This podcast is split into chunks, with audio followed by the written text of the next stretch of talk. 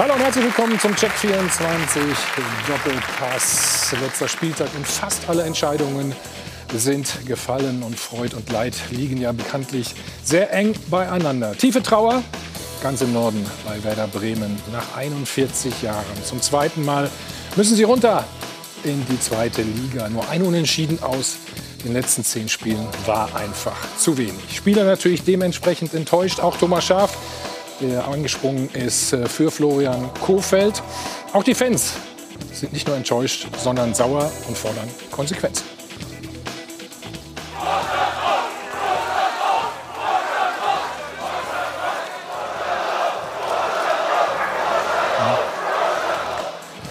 Vorstand raus, äh, fordern Sie, der Geschäftsführer Frank Baumann. Ab 12 Uhr steht er uns Rede und Antwort. Wie geht es weiter mit Werder Bremen und wie geht es auch weiter mit ihm persönlich? Die Hoffnung stirbt ja bekanntlich zuletzt. In Köln lebt sie auf jeden Fall noch. Später Sieg war ein bisschen mühsam gegen Schalke 04. Aber jetzt haben sie zwei Bonusspiele. Relegation. Friedhelm Funkel holt drei Siege und zuletzt dann eben auch insgesamt zehn Punkte. Der Gegner, der wird heute Nachmittag ermittelt. Und grenzenloser Jubel in Ostwestfalen und vor allem gestern auch nach dem Spiel. Aus eigener Kraft hat es Arminia Bielefeld geschafft. Viele haben ihnen das nicht zugetraut. Aber sie haben unter anderem elfmal zu Null gespielt. Auch der Geschäftsführer Sport, Sami Arabi, wird uns gleich zugeschaltet sein. Und die Sensation von Bielefeld erklären. Meine Gäste heute Morgen, ich freue mich sehr, das ist ja eine altbekannte und bewährte Runde. Der Weltmeister von 1990, Olaf Thon. Olaf, schönen guten Morgen. Neben ihm bist du eigentlich schon eine Legende? Nee, ne? Bei uns bei Sport 1 auf jeden Fall. Danke. Peter Neurohr. Peter, hallo, grüß dich. Hallo. Hier direkt vor mir Stefan Effenberg. Stefan, guten Morgen. Guten Morgen. Diagonal gegenüber unser Sport 1-Experte Alfred Draxler. Alfred, morgen. Und ich habe es mir eben erklären lassen, in Jagdgrün heute Marcel Reif, unser Sport 1-Experte. Grüß dich, Marcel. Und auch am letzten Spieltag machen wir es wie immer. Ne? Ich gebe erst mal einen aus, okay? Bevor wir loslegen. Das Ganze wie immer alkoholfrei. Und damit gebe ich rüber. Ich freue mich ganz besonders. Ne? Das ist Premiere für Sie, Jana Wosnitzer. Und Jana, ich darf sagen, ähm, du bist ein bisschen Köln-affin, oder? Hast gestern mitgelitten, richtig? Ja, Aber schön, dass du da bist. Ja, schönen guten Morgen auch von meiner Seite. Ich freue mich natürlich und ich weiß nicht, wo ich aufgeregter war, gestern beim Spiel der Kölner oder heute bei meiner Premiere. Wir wollen natürlich draufschauen auf diesen letzten Bundesligaspieltag. Wir wissen also jetzt, Bremen steigt ab in die zweite Liga. Dazu dann auch unsere Frage der Woche. Schafft Bremen den direkten Wiederaufstieg oder versinken die Bremer jetzt in der zweiten Bundesliga? Stimmen Sie da gerne mal ab auf sport1.de oder rufen Sie uns gerne an am Dopafon unter der 01379 011 011 und wir haben es ja eben schon gehört, um 12 Uhr werden wir dann auch noch mal mit Frank Baumann selbst sprechen und uns anhören, was er dazu zu sagen hat. Ja, das wird nicht einfach, aber er stellt sich immerhin. Ne? Das muss man an der Stelle auch noch mal sagen. Marcel, weil du gerade natürlich, haben wir eben ja schon ein bisschen Flachs, Alfred auch, hier grüne Socken, du in grün. Tja, Mitgefühl, Zeichen des Mitgefühls. Bei dir und bei dir? Auch. Mit Bremen, also egal in welcher Abstieg Farbe. ist egal, ne? es ist einfach furchtbar. Wenn du mit dem Club kein Mitgefühl hast, genauso wie mit Schalke, das sind Erstligisten und jetzt musst du dich damit anfreunden, eben nicht mehr. Aber wohlverdient. Wohlverdient auch, äh, dass Arminia Bielefeld drin bleibt. Ich glaube, da sind wir uns äh, alle einig. Und ähm, gestern gab es den 2 0 Sieg da in Stuttgart. Stefan, war das für dich die Überraschung des Spieltags? Ja, zumal Stuttgart ja noch die Möglichkeit hatte, eventuell in den, in den, äh, in den europäischen Wettbewerb einzuziehen. Ähm, hätte ich jetzt so nicht gedacht, aber sie haben es sich verdient. Sie haben eine Top-Leistung gebracht, äh, wo es drauf ankam, aber auch in den Wochen davor mhm. schon. Ne? Da hat man schon eine Entwicklung gesehen unter Kramer, finde ich. Und von ja. daher, also herzlichen Glückwunsch nach Bielefeld, äh, wirklich verdient. Wunderbar, kannst du gleich an den Geschäftsführer Sport weitergeben. Der ist uns nämlich live zugeschaltet. Sami Arabi, auch von unserer Seite nochmal tolle Leistung, Herzlichen Glückwunsch. Ja, vielen Dank. Schönen guten Morgen in die Runde. Ich versuche mal gerade in deine Augen zu gucken. Ähm, wie kurz war die Nacht? Ja, doch, doch schon kurz. Ähm, wir haben es dann, äh, wir haben ja in Bielefeld leider noch recht hohe Inzidenzen, haben sogar noch eine Ausgangssperre, haben dann einigermaßen Corona-konform bei uns am Trainingsgelände eine spontane Feier äh, stattfinden lassen. Man sagt ja meistens, die spontansten sind am schönsten. Also insofern ähm, die Jungs trudeln äh, so langsam gerade auch hier ein. äh, man, man sieht, dass es äh, dann doch ein bisschen feuchtfröhlich war. Ja. Oh, die trudeln noch mal ein. Müssen die noch was tun? Na, die haben doch äh, genug getan. Samir, wir reden sofort weiter. Jetzt schauen wir noch mal. Also der letzte Spieltag brachte am Ende noch mal eine echte Überraschung. Arminia Bielefeld ist nicht abgestiegen. Ein Schlauchboot unter Luxusdampfern. So haben sich die Ostwestfalen vor der Saison selbst bezeichnet. Doch jetzt sind drei etablierte Flaggschiffe hinter der Arminia eingelaufen.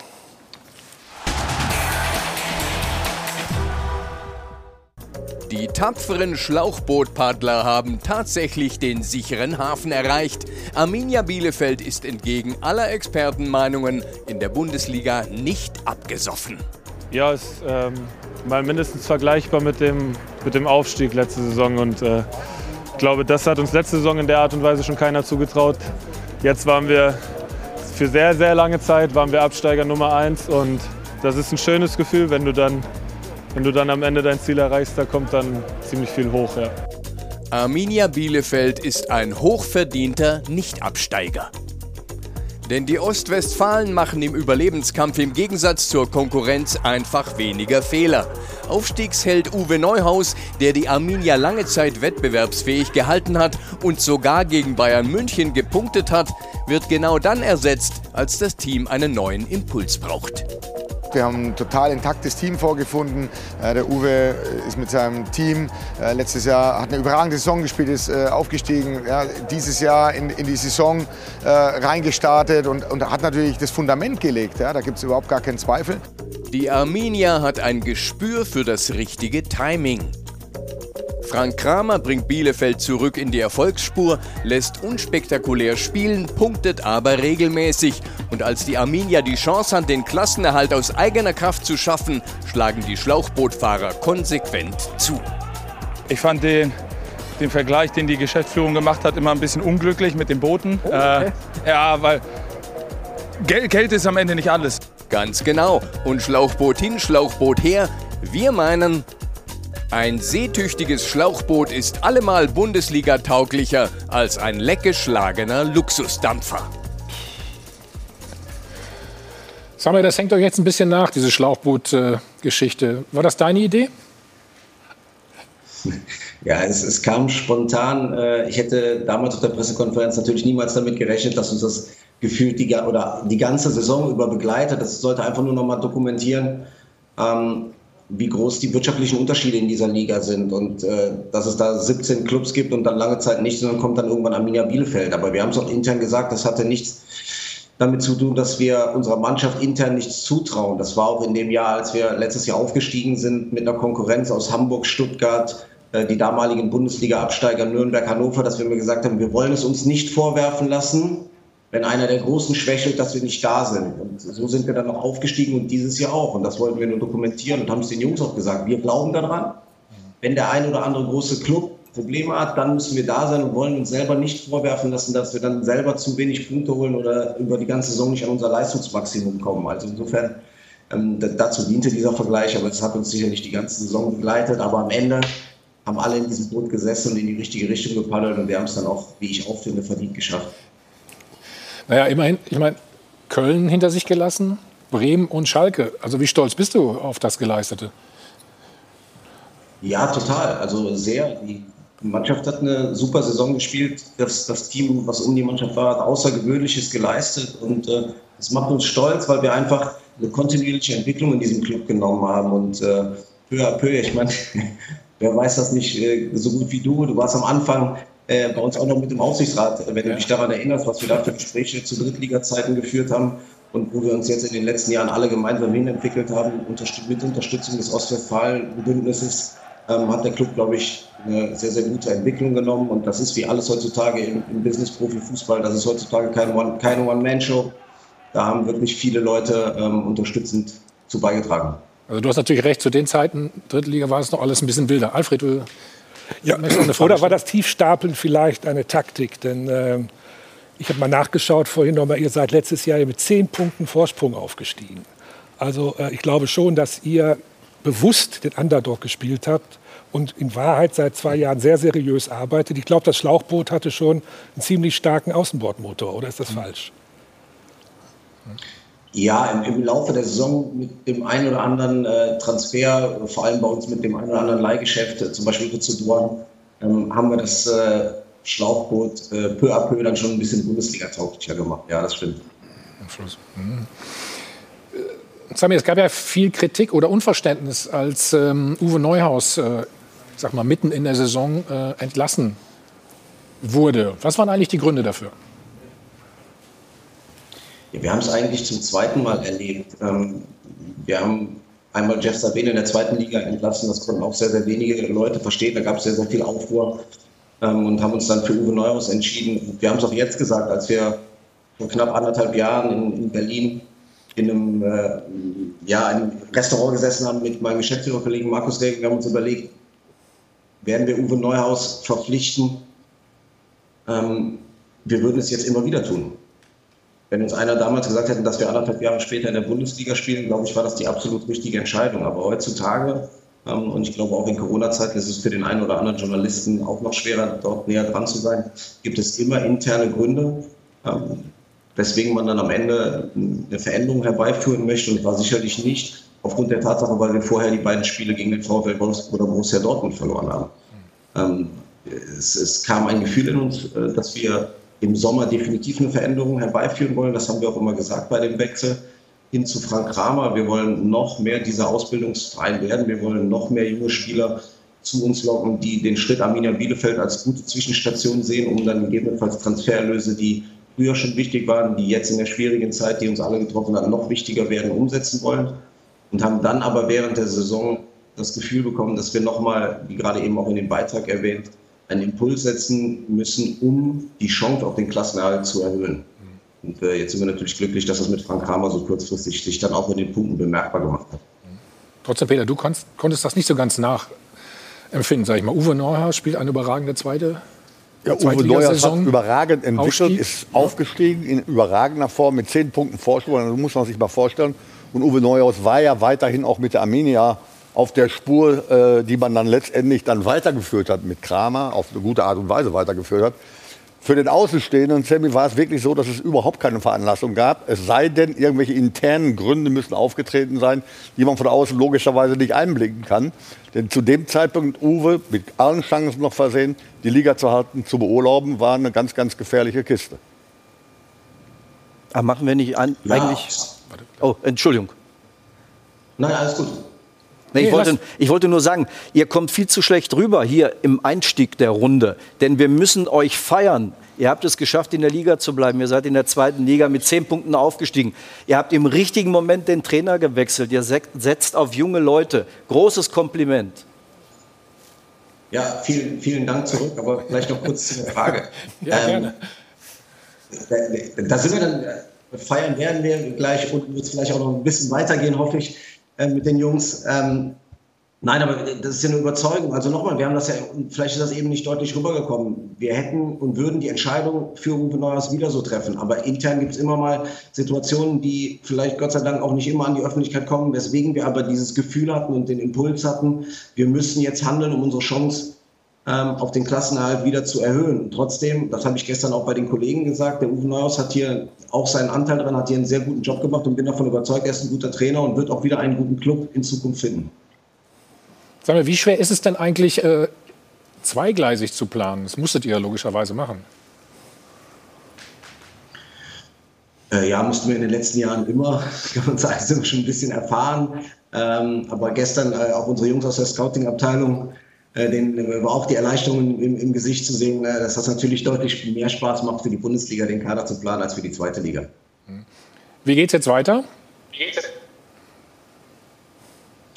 Ähm, ja, die Jungs gehen jetzt erstmal in den wohlverdienten Urlaub. Wir haben ja den einen oder anderen, der jetzt auch zu der Nationalmannschaft äh, reisen wird. Und äh, wir stecken nachher nochmal mit den Trainern in den nächsten Tagen in der Scouting-Abteilung die, die Köpfe zusammen, werden erstmal keinen Urlaub machen, um dann für, zu versuchen, äh, nächstes Jahr wieder eine spannende, schlagkräftige Truppe auf die Beine zu stellen, die hoffentlich dann wieder für Furore sorgen wird und in der Bundesliga für viel Spaß und was wir uns alle hoffen, natürlich in der vollen Schüko-Arena.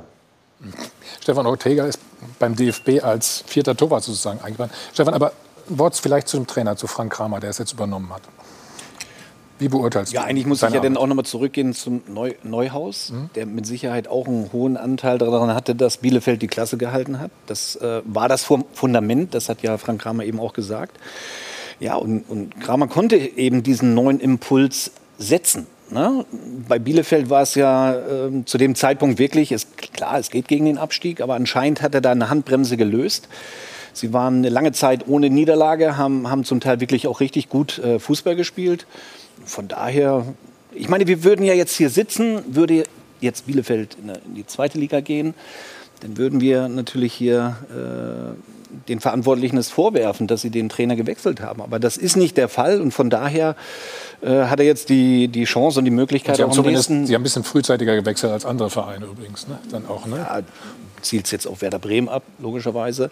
Ja, ähm, also im Endeffekt haben sie alles richtig gemacht, weil sie die mhm. Klasse gehalten haben. Und von daher war es im Nachhinein auch nachvollziehbar. Es gibt aber noch mehr Vereine, die den Trainer ähm, zum falschen Zeitpunkt gewechselt haben. Auch oben in der Tabelle, ob es dann oder angekündigt, dass der Wechsel vonstatten geht, ob es ähm, Frankfurt ist oder Gladbach, ja, muss man dazu sagen. Ja, aber die sind ja weiterhin im Amt. Ja, ja, ja die haben ja da der Verein, das, das, reagiert, das war ein Weglaufen genau. der Trainer. Ja, ja, aber Bielefeld ist ja nicht nur zweigleisig äh, Plan erste Liga, zweite Liga, sondern auch so wie er das gerade sagt. Ich meine, wer sind wir, was sind wir? Wollen wir ein Ausbildungsclub auch sein? Und das heißt, junge Spieler holen, die und nicht nur holen, sondern entwickeln. Das sind immer tolle Worte, sondern die müssen ja auch dann spielen. Und ich finde, wenn, wenn ein Trainer das eher so sieht, ein anderer Trainer das eher so sieht, du musst ja die Liga versuchen zu halten und trotzdem diese Identität schaffen.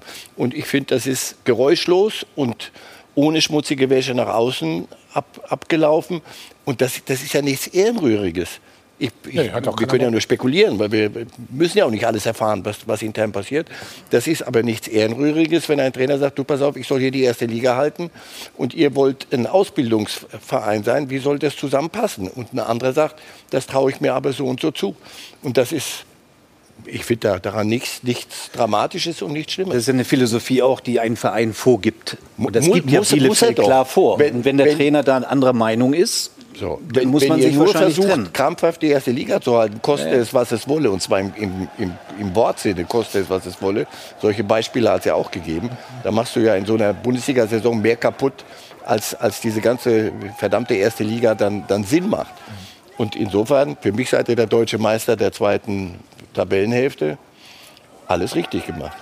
Sag mal, beschreib uns doch mal den Typen Frank Kramer.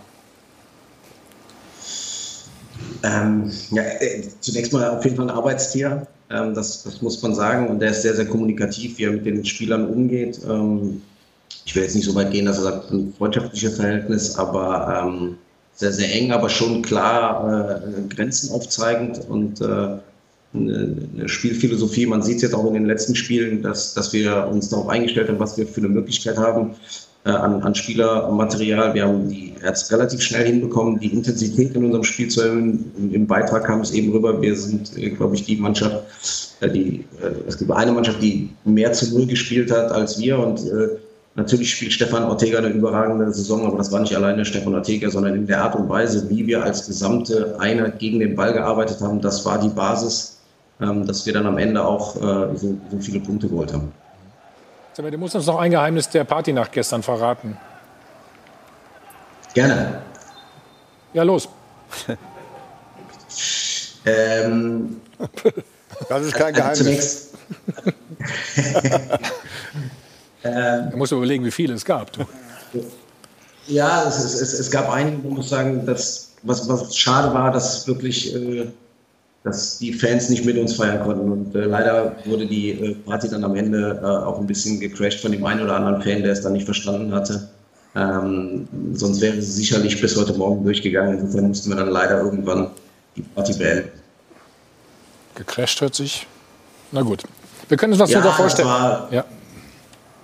war, war, war, leider dann doch so, dass das Trainingsende von viel Polizei umriegelt wurde, damit wir dann äh, so. in Ruhe feiern konnten. Und leider das ist eigentlich das, das Traurigste an der ganzen Geschichte, dass wir letztes Jahr ohne Fans aufgestiegen sind und jetzt im Klassenerhalt auch wieder ohne Fans äh, feiern müssen.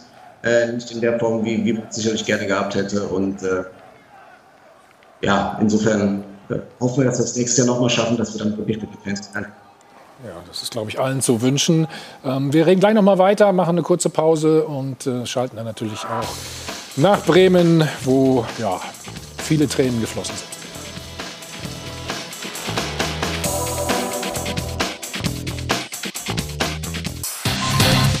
Werbung Anfang. Werbung Ende. Wir sind wieder zurück beim Check 24 Doppelpass. Gratuliere nochmal ganz herzlich an Ninja Bielefeld und dem Geschäftsführer Sport, Sami Arabi, der uns noch zugeschaltet ist. Sami, du hast es eben angesprochen, keine Zuschauer, weder beim Aufstieg, jetzt auch noch äh, bei der Rettung. Immer noch Corona. Was bedeutet das für die nächste Saison, vor allen Dingen finanziell? Ja, das ist äh, für uns, muss man sagen, beide äh, Sachen waren ein Segen in der, in der Gesamtsituation. Wir sind äh, mit einem extrem geringen Etat ja auch diese Saison äh, da reingegangen waren, von Anfang an recht vorsichtig, haben ohne Zuschauer kalkuliert, aber natürlich auch für Arminia Bielefeld bedeutet das äh, auch diese Saison Millionenverluste im zweistelligen Bereich. Ähm, jetzt haben wir noch die Konstellation für uns alle Vereine, dass der neue Fernsehvertrag ähm, leider etwas schlechter aussieht als der vorherige, aber so wie wir hier in Ostwestfalen in den letzten Jahren agiert haben, ähm, vorsichtig, wir gehen kein Risiko, wir haben auch vor der Saison gesagt, es gibt keinen äh, Klassenerhalt auf Pump. Ähm, das, das wird so weitergehen. Ähm, wir, wir brauchen trotz der Pandemie ähm, keine Fremdfinanzierung äh, über irgendwelche Banken und insofern wird es so weitergehen. Aber der, der Gürtel ist natürlich ähm, auch in der nächsten Saison recht eng. Und wir hoffen alle, ähm, auch da haben wir vorsichtig kalkuliert, aber dass wir es zumindest schaffen, äh, die Zuschauerzahlen äh, sukzessive nach oben zu bringen in der neuen Saison. Was bedeutet das für das Thema Zugänge, Abgänge? Kannst du das schon äh, einschätzen?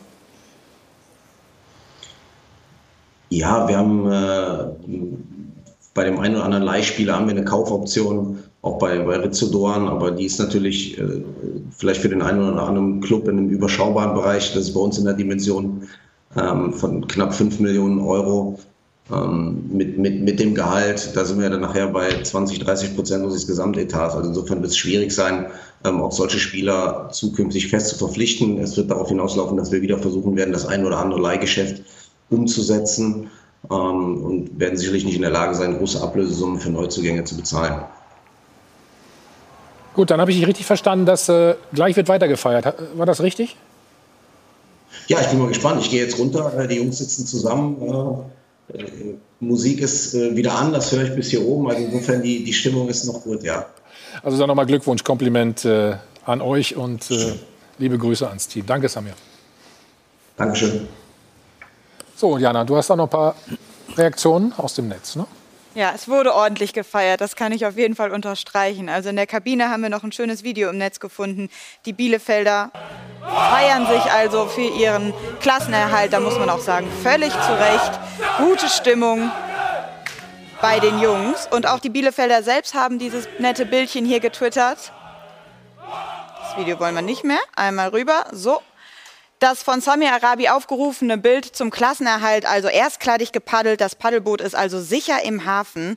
Und die Fans sagen auch bei allen Gummibooten, die sich jetzt durch die Liga paddeln, die entscheidende Botschaft ist, dass sich Arminia den Klassenerhalt zu 100 Prozent verdient hat. Einfach nahtlos an die grandiosen Leistungen der letzten Jahre angeknüpft und heute den nächsten Schritt gemacht. Also, Gratulation an Arminia Bielefeld. Ja. Mehr kann man dazu, glaube ich, auch nicht sagen. Anders die Situation äh, natürlich bei Werder Bremen. Thomas Schaaf ist ja kurzfristig eingesprungen für das letzte Spiel. Gestern gab es dann ein 2 zu 4. Eigentlich hatten sie keine großen Chancen. Und vor Ort ist unser Sport 1 Reporter Nico Pomerenke. Hallo Nico. Hallo aus Bremen. Schilder uns mal bitte die Erlebnisse gestern rund um diesen Abstieg, das Spiel vorher, nachher. Ja, es war ein klassisches Wechselbad der Gefühle. Ähm, am Anfang, als der Bus hier einfuhr vor dem Spiel, da war dieses altbekannte Bild, es war fast schon wieder diese Green-White Wonderwall zu sehen. Die Fans haben äh, die Mannschaft gepusht, haben Pyrotechnik abgebrannt, Bilder, die man gerade in Corona-Zeiten seit einer halben Ewigkeit gefühlt nicht mehr gesehen hat. Ähm, und das Ganze kippte dann gegen Ende, eigentlich mit dem Treffer von Sebastian Borneau auf dem anderen Platz in Köln.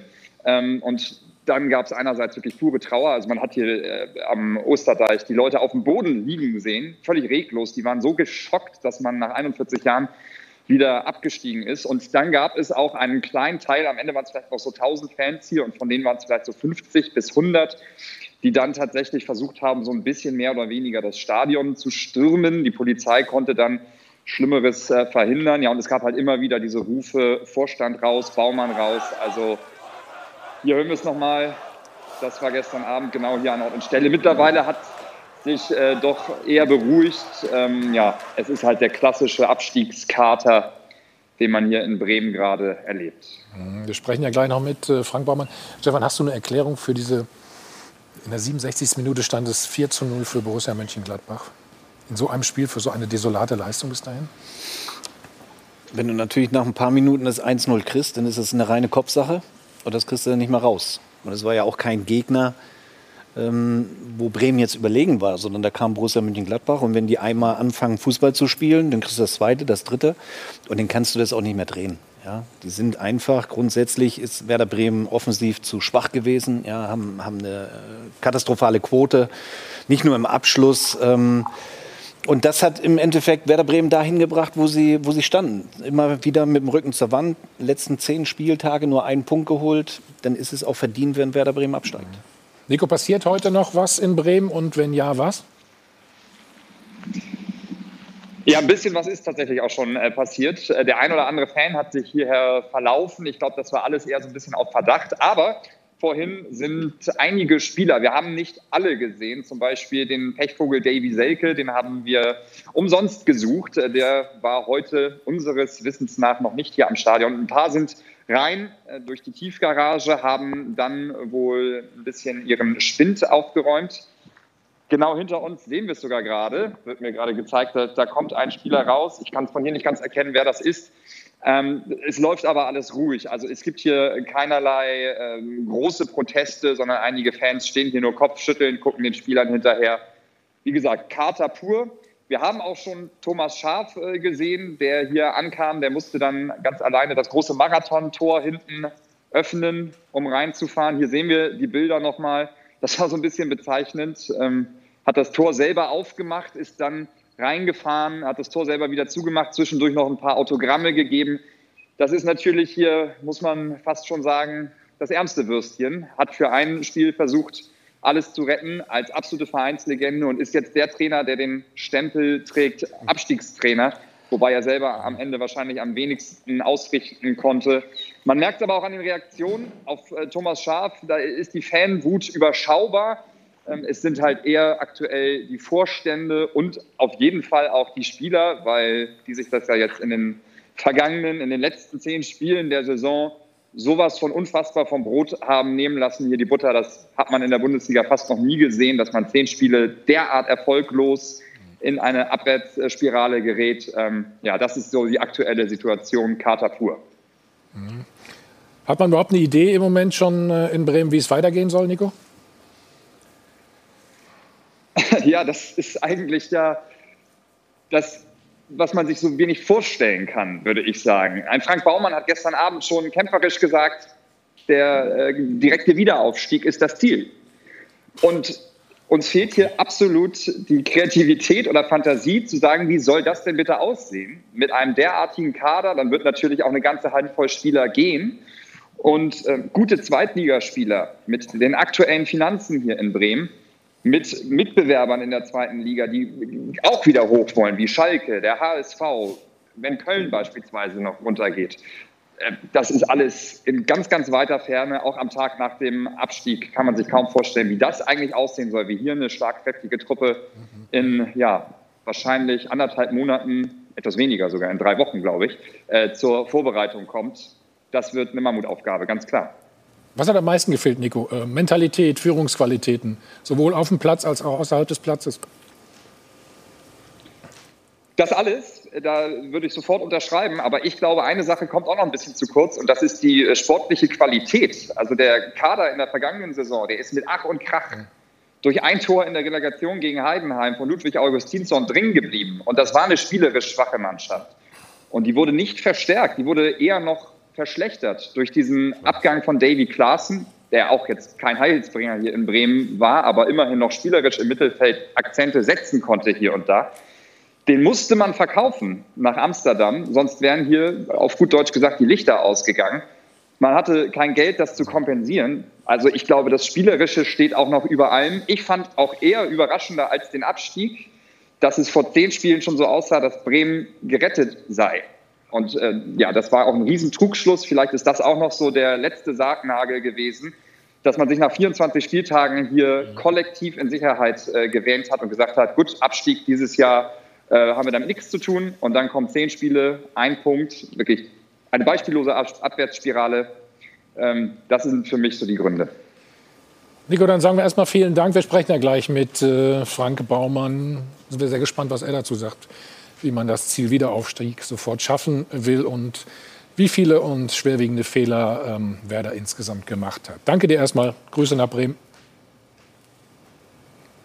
Ah, er ist schon weg an der Stelle. Peter, du hast gerade auch noch mal vielleicht ganz kurz noch mal Thomas Schaaf jetzt als Abstiegstrainer zu titulieren. Ja, das wäre natürlich das der größte hart, Blödsinn, ne? den man sich vorstellen kann. Thomas Schaaf hat in der Endkonsequenz äh, dem Verein, seinem Verein helfen wollen und ist da eingesprungen. Äh, null Einfluss auf die Mannschaften. Von daher muss man sich eine andere Frage stellen. Entweder stehe ich zum Trainer Kofeld bis zum Ende, okay. Oder wenn ich reagiere, reagiere ich viel, viel, viel, viel früher. Nämlich dann, wenn ich die Erkenntnis habe, es geht jetzt den Bach runter. Und wenn ich dann Thomas Schaaf oder irgendeinem anderen, Thomas Schaaf halte ich für prädestiniert, die Möglichkeit gebe, zumindest noch langfristig auf die Saison bezogen, auf die letzten zehn Spiele von mir aus, noch Einfluss nehmen zu können, ja, dann hätte ich eine Chance gehabt, vielleicht eine Chance gehabt. Aber so war es nicht mehr möglich, diese Spirale aufzuhalten. Denn man muss mal sich überlegen, es ist eine Gesamtentwicklung, die zwischendurch mal relativ positiv war, dahingehend, dass man gesagt hat, mit 30 Punkten, mhm. zehn Spieltage vor Schluss ist, äh, ist man schon gerettet. Das war der Druckschluss. Die Gesamtentwicklung war der andere. Im letzten Jahr bereits hat man eine Negativentwicklung gesehen. Dann hat man noch die wesentlichen Spiele abgeben müssen, um die Lizenz zu retten. Hat mit viel, viel, viel Glück die Relegation überstanden und hat dann eine weitere Entwicklung gehabt mit einer schwächeren Mannschaft, die kurzfristig mal eine gewisse Art von Sicherheit ausgestrahlt hat, aber letztendlich die Qualität nicht hatte, um die Liga zu halten. Da hätte man von Seiten des, des Vorstandes oder von Seiten der Funktionärsebene wenn überhaupt, dann eher reagieren müssen. Aber die Reaktionen, die da gekommen sind, waren zu spät oder eben die Also Thomas Schaaf für ein Spiel, das ist natürlich dann wirklich eine enge Kiste. Der erste FC Köln hat es ein bisschen besser gemacht. Friedhelm Funkel eher installiert und sind zumindest jetzt in der Relegation. Wir machen einen Spot, dann sprechen wir darüber. Der erste FC Köln gewinnt also das wichtige Spiel gegen äh, Schalke 04, die ja bereits als Absteiger schon lange feststanden. Mit 1 zu 0. Stefan, schauen wir uns mal das äh, goldene Tor an so wichtig war. Sie hatten viele Chancen ne? in der zweiten Halbzeit. Ja, ja, haben sie natürlich das Risiko erhöht. Ähm, mussten sie ja logischerweise auch. Ja, und da fällt das vielleicht goldene Tor. Ja, sie müssen erstmal die Relegation überstehen. Also jetzt erstmal, genau. Genau, macht aber gut. Kopfballaufsetzer ist schwer zu halten. Zum Glück ist das Tor gefallen, muss ich dazu sagen, weil davor wurde ein Tor zurückgenommen. Äh, und dann hat es natürlich Riesendiskussionen gegeben, aber es war ein verdienter Sieg. Mhm. Du hattest letzte Woche, glaube ich, auch noch gesagt, Schalke ist kein einfacher Gegner ne? nach dem Sieg gegen Frankfurt. Nein, sie, Einige sie, wollen sich präsentieren. Klar, und sie haben auch gut gespielt gegen Frankfurt. Und von daher, die Schalker wollten die Kölner ja auch ärgern und haben alles reingeworfen. Allerdings hat dann unterm Strich die Qualität gefehlt und Köln hat sich jetzt gerettet in die Relegation mit einem verdienten Sieg, das muss man schon sagen. Jetzt haben wir gerade über Werder schon gesprochen, Marcel. Was ist denn in Köln so schief gelaufen? Ach, das ist äh, das, das ist eine lange Geschichte, wolltest du sagen. Ja, das, das Köln ist. Das macht ja auch den Charme aus dieses Clubs, aus der Distanz. Nur wenn du da selber betroffen bist. Ja, ja es, ist, es ist immer eine, eine Unruhe mehr im Umfeld als eigentlich im Sportlichen. Und das bildet sich dann ab. Und dann hast du nicht die Mittel, um eine, eine Mannschaft, die eigentlich in Köln will man ja immer, hat man ja immer hohe Ziele, wahrscheinlich immer zu hohe Ziele. Und die Mannschaft ist sportlich nicht sehr viel besser als jetzt der, der Stand. Nur sie haben aus dem, was zu machen war, haben sie es dann gemacht. Wir haben ja gerade geredet drüber. Das, das muss ja, Friedhelm Funkel kommt, der fängt ja dann nicht an, von Dreierketten auf Viererketten und welche, irgendwelche taktischen neuen Dinge einzuführen, sondern das ist Aktionismus, aber der muss dann irgendwann mal sein, wenn du das Gefühl hast, eine Mannschaft wird nicht mehr erreicht. Das ist doch, in Bremen hat man doch die ganze Zeit das Gefühl. Kofeld nach jedem Spiel kam er rhetorisch wunderbar, der dir erklärt, dass eigentlich alles ab jetzt und nächste Woche ganz Geht's wieder los. Mhm, mhm. Und du hattest das Gefühl, er kriegt sie nicht. Hier hattest du den Eindruck, Hector mit nach vorne. Das, sie haben das, was sie hatten, in die Hand genommen. Gestern waren sie lange gelähmt im Spiel, fand ich. Waren die Beine schwer so zu Beginn. Aber so die letzten 20, 30 Minuten, finde ich, haben sie alles dafür getan, um erste Liga ja, zu halten. Ich muss auch sagen, Weil da sind sie ist wirklich ein Paradebeispiel. So. Ein richtig wahrer Kapitän, so. der Gas gegeben hat. Und äh, die haben ja im Minutentakt haben die eine Chance nach der anderen herausgespielt. Das war richtig schön zu sehen. Und ich glaube schon, dass Friedhelm Funkel da was bewirkt hat. Und daran sieht man ja auch. Aber man, im Kopf, weißt ja, du, das man, meinte ich. Ja, ja und auch die ja Trainerwechsel. irgendwie eine Blockade die Trainerwechsel, einen Spieltag vor Schluss, mhm. wie Werder Bremen das gemacht hat, ist, glaube ich, das Schlimmste, was man überhaupt machen kann. Ähm, zehn Spieltage, wie Peter es gesagt hat, vor Schluss, okay, da kann man noch was bewirken. Und bei den Kölnern sieht man auch, ein paar Spiele vor Schluss ist da noch mal ein Ruck durchgegangen. Und also äh, die haben mich gestern begeistert, obwohl es gegen meine Schalker ging. Aber da habe ich Einsatz gesehen, Willen gesehen von Hector ähm, und von allen anderen. Die haben alles gegeben und es war nicht einfach. Das müssen sie aber jetzt noch zweimal. Das ja. stimmt und wird ja. auch nicht einfach. Und ein großes oder das Grundproblem vom FC, Ist? neben den alles angesprochenen Dingen, äh, liegt natürlich in erster Linie im sportlichen Bereich und da in der Offensive. Wenn ich mir vorstelle, man hat Andersen geholt, einen Andersen, der bei Union Berlin schon gezeigt hat, was er kann, aber auch gezeigt hat, dass er leider verletzungsanfällig ist. Der fiel ja die Majorität der Spiele aus. und da hatte der 1. FC Köln richtige Gedanken gehabt, die Offensive zu verstärken, zum Beispiel mit einem Mann von Duda, äh, von Hertha BSC geholt, der eigentlich der klassische Zehner ist. Ja, der muss plötzlich in der Sturmspitze spielen, weil Andersen nicht da ist. Und jetzt kommt und der kein Punkt. anderer da war. Und Terodde, Modest ja. und äh, äh, Cordoba irgendwann, warum auch immer, verkauft worden wurde. Ja, ja. Ich habe auf einmal keine Sturmspitze mehr. Und da war ein Spielsystem. Hector, Hector vorne, ne? Der Hector hat ja. nachher die Dinge gerettet. Ein Doppelpack von Hector kann Aus man nicht unbedingt geboren, mit, mit, mit, rechnen. Also da ist das Grundproblem. Und das Grundproblem bleibt bestehen. Das kann auch Friedhelm Funkel, der wirklich von der Inspiration eine tolle Arbeit geleistet hat, aber kann auch in der, in der, in der Relegation nicht lösen. Ich hoffe für den FC, dass der, dass der äh, Andersen gesund bleibt für die beiden nächsten Spiele und dass man da offensiv so spielen kann, wie man es teilweise gegen Schalke versucht hat durchzuziehen. Aber dieses Grundproblem muss im nächsten Jahr gelöst werden. Also nochmals geht es so nicht gut. Ohne Offensive, ohne Sturm äh, wird der FC die Liga nicht halten, im Falle, dass er jetzt durchrutschen soll. Also war Friedhelm Funkel dann genau der richtige Mann zu dem Zeitpunkt? Ja, gerade bisher, bisher. Gerade Friedhelm Funkel war der, war der richtige Mann an dem, ja. an, an, dem Punkt. Ich glaube ja, also hier ähm, äh, in Schalke war er ja auch mal im Gespräch. Äh, da sind ja vier Trainer. Bei irgendeinem Wechsel haben viele Friedhelm Funkel gefordert. Und ich glaube, dass es von Schalke auch gut gewesen wäre, wenn sie ihn damals geholt hätten. Er ist wirklich genau für die Situation genau der Richtige. Und ähm, ja, kann man nur sagen, Glückwunsch Friedhelm Funkel. Wenn ich sehe, dass zum Beispiel in Hamburg oder in Bremen Vereinsikonen wie Rubesch oder äh, Schaf im letzten Moment demontiert wurden und jetzt als Abstiegstrainer oder Nicht-Aufstiegstrainer dastehen. Das kann man mit den Leuten nicht machen, das kann man mit dem Club nicht machen. Und der FC hat es gerade im richtigen Moment gemacht. Ja, und, und Friedhelm Funkel verkompliziert halt den Fußball nicht. Ja, er spricht eine ganz einfache Sprache. Gerade in der Situation jetzt. Auch und man hat ne? ja auch die Bilder eben gesehen. Er geht zu den Spielern, er nimmt sie in den Arm, er spricht mit ihnen, er vertraut ihnen. Und darum geht es.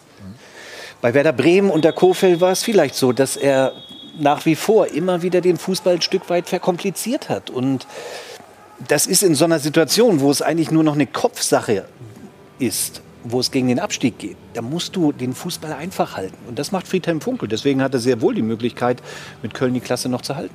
Stefan, du hast eben angesprochen, es gab eine Szene, da hat man schon gedacht, oh, oh, das war es jetzt, der Brustlöser. Aber ähm, dann ist der Videoassistent mal wieder eingeschritten. Immer perfekt aufgestellt. Die Doppelpassanalyse wird Ihnen präsentiert von Klaus Thaler Alkoholfrei. Ja, wir wollen noch mal drauf schauen auf dieses Abseitstor, was am Ende dann doch nicht gegeben wurde für die Kölner. Also Sebastian Andersson hatte nach Freistoß von Jonas Hector also den richtigen Riecher, bringt den Ball erstmal ins Tor. Aber dann, wenn wir einmal auf Sali Özcan achten, sehen wir, er steht im Abseits. Dann greift er aktiv ins Spiel ein, indem er eben den Schalker Salif Sané blockt und somit wird dann aus passivem Abseits aktives Abseits und das Schiedsrichterteam um Daniel Siebert entscheidet sich eben dazu, den Treffer dann nicht zu geben. Am Ende des Tages korrekte Entscheidung. Man muss aber schon sagen, Puh, also das im Abstiegskampf, wenn das Spiel durch diese Szene entschieden worden wäre, das wäre wahrscheinlich, ähm, hätte für Diskussionsstoff gesorgt. Ich bin gespannt, wie die Runde das bewertet. Immer perfekt aufgestellt. Die Doppelpassanalyse wurde Ihnen präsentiert von Klaus Thaler Alkoholfrei. Ihr wollt schon loslegen, ja. ja also ich bewerte das jetzt so, Jana, das hast du mega erklärt. Alles richtig gemacht. Das wäre natürlich dramatisch gewesen, wenn das 1-0 nicht gefallen wäre für die Kölner. Darüber brauchen wir nicht reden. Dann wäre das Gesprächsstoff heute hier wahrscheinlich über zwei Stunden lang. Zum Glück ist der Treffer gefallen, auch verdient. Aber es war irregulär. Stefan, nur das muss man eben, ja, eben deswegen, das ist der, Entschuldige, das, das so ist der Punkt. Wir können nicht sagen, ja, ja. weil es jetzt nein, nein. das entscheidende Spiel war, gegen den Abstieg müssen wir die Regeln anders nee, auslegen. Also, dann können wir den Laden zumachen. Es ist so, das hätte Riesenrabatz gegeben und das kann ich auch nachvollziehen aus der Emotion raus, wenn du dann wieder in Ruhe drauf guckst, sagst du, der Sané ist ja nicht irgendeiner, sondern das ist eine der, beste der wenigen, ja. der, der, wenigen auf Schalker Seite, wo ich doch sage, den bräuchte es gerade da an der Stelle. Wenn du den wegblockst, greifst du sehr wohl ein in dieser Szene. Du bist schon beteiligt da drin. Ich, ja, deswegen, das ist so und wann das passiert. Mich stören auch immer so die Dinge, die kannst du in der dritten Minute doch, du kannst auch in der ersten Minute einen rausschicken, wenn der hinlangt wie ein Kesselflieger. Und Abseits ist Abseits in der ersten wie in der, in der 90. Minute. Also, um das klarzustellen, um das klarzustellen ne? also das ja. muss ich klarstellen, wäre das Spiel 0-0 ausgegangen, wäre das auch logischerweise die richtige Entscheidung ja, des Schiedsrichter eben. gewesen. Sorry, also das ja. muss man klar sagen. Ja? Eine Regel kann ja nicht abhängig sein vom jeweiligen Spielstand oder von der Wertigkeit eines Spielers. Die Regel ist Regel. Genau. genau. Trotzdem muss von mir ein Ja-Aber kommen. Das ist, glaube ich, mein Job. Ja, aber ich finde es fürchterlich. Wenn du dich so definierst, mach das. Ja, ich definiere mich so. Ich finde es fürchterlich. Der Regel entsprechend, d'accord, überhaupt keine Frage, aber ich finde es fürchterlich, wenn ich 23 Zeitlupen brauche auf verschiedenen Winkeln alles Mittel und Möglichkeiten, die eine Situation klarstellen. Aber derjenige, der Betrachter, im Normalspiel, kein Spieler hat sich übrigens beschwert, ja, im Normalspiel, ob Schiedsrichter, Linienrichter, wer auch immer, hat nicht die Möglichkeit, das zu entscheiden. Und dann brauche ich nochmal 23 Linien. Und dann sehe ich bei der letzten Einstellung, ja. übrigens, rein rechtlich ist es abseits. Ist es de facto richtig. Dann, aber Peter, müssen wir Fußballerleben dann ist es da muss ich jetzt mal widersprechen. Da muss, Peter, da muss ich jetzt mal widersprechen. Also ich sage ja auch, wenn man eine, oder ich sage im Gegensatz zu dir, wenn man eine Szene 23 Mal sich anschauen kann und dann die richtige Entscheidung trifft, Sorry. ist das gut und gut für den Fußball. 2021. Mein Aber, ja. mein Aber kommt in der Situation. Und da möchte ich eben nicht, dass eine solche Szene möglicherweise einen Abstieg entscheidet. Die Szene war, oder dieses Foul war für die Szene völlig völlig unwichtig. unwichtig. Sané wäre niemals an den Ball gekommen. Er hätte auch von mir aus noch 20 Meter im Mittelfeld gefault. Er hatte damit überhaupt nichts zu tun. Mhm. Jetzt kann man sagen, Regel ist Regel. Aber wenn so eine Situation, die mit dem Angriff nichts zu tun hatte, einen Abstieg entscheidet, dann habe ich wirklich Bauchschmerzen. Es ist äh, übrigens nicht faul gepfiffen worden, abseits, sondern abseits. Ja, abseits. Durch dieses vermeintliche ja, Foul, was kein immer. Foul war, ist eine passive, war ja passiv, ja, Situation zur aktiven geworden. Und diese Interpretation von Regeln ist schon mehr als bedenklich. Denn wenn Regeln, die Endentscheidung, die Entscheidung, die Finale ist absolut korrekt, richtig. Aber, jetzt kommt das Ja, aber, das muss man nur unterstreichen. Wenn eine Regel unterschiedlich interpretierbar ist, ist es eine Scheißregel. Das ist ja aber immer. Guck, nee, nimm alleine mal die Handregel. Nimm mal die Handregel. Ja, da das ist ja auch die nächste, die nächste, Regel, über die man mal reden müsste. Eine Endgültigkeit, ja, richtig, nicht, aber, aber es, es, muss. Darf es ich noch einmal gegen das Aber was sagen? Ja. Also es gibt für mich überhaupt kein Aber. Wir müssen doch froh sein, dass der Videobeweis funktioniert. Und der funktioniert nicht beim 23. Mal, der hat funktioniert in 0,4 Sekunden. Der hat sofort funktioniert. Und das ist eine Regel.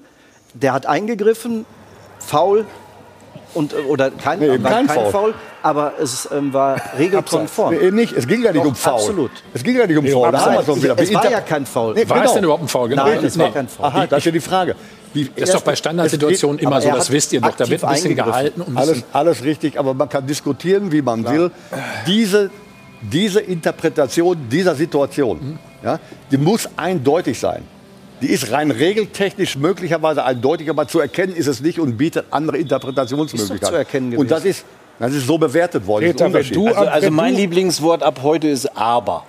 dann fange ich an. Peter, Aber. Peter, Peter, wenn so du früher als nie benutzt Trainer- das Wort. Nee, immer. Punkt. Aber für mich ist das ganz klar. Für mich Punkt auch. Das ist ähm, abseits gewesen und fertig. Peter, Ja, wenn du als genau. Trainer so eine, äh, so eine Situation hast, als Ja. betroffener Trainer und steigst damit ab, Ja. dann möchte ich mal hören. Ja, aber letzt- Theater letzt- ohne Ende. Das ist ein aber, ganz anderes Alfred, Thema. letzte Woche, wir hatten das Spiel. Augsburg gegen Bremen. Du kannst dich an die rote Karte erinnern. Nummer ist jetzt eine Woche her, Ja. aber noch Ja. gar nicht so weit weg.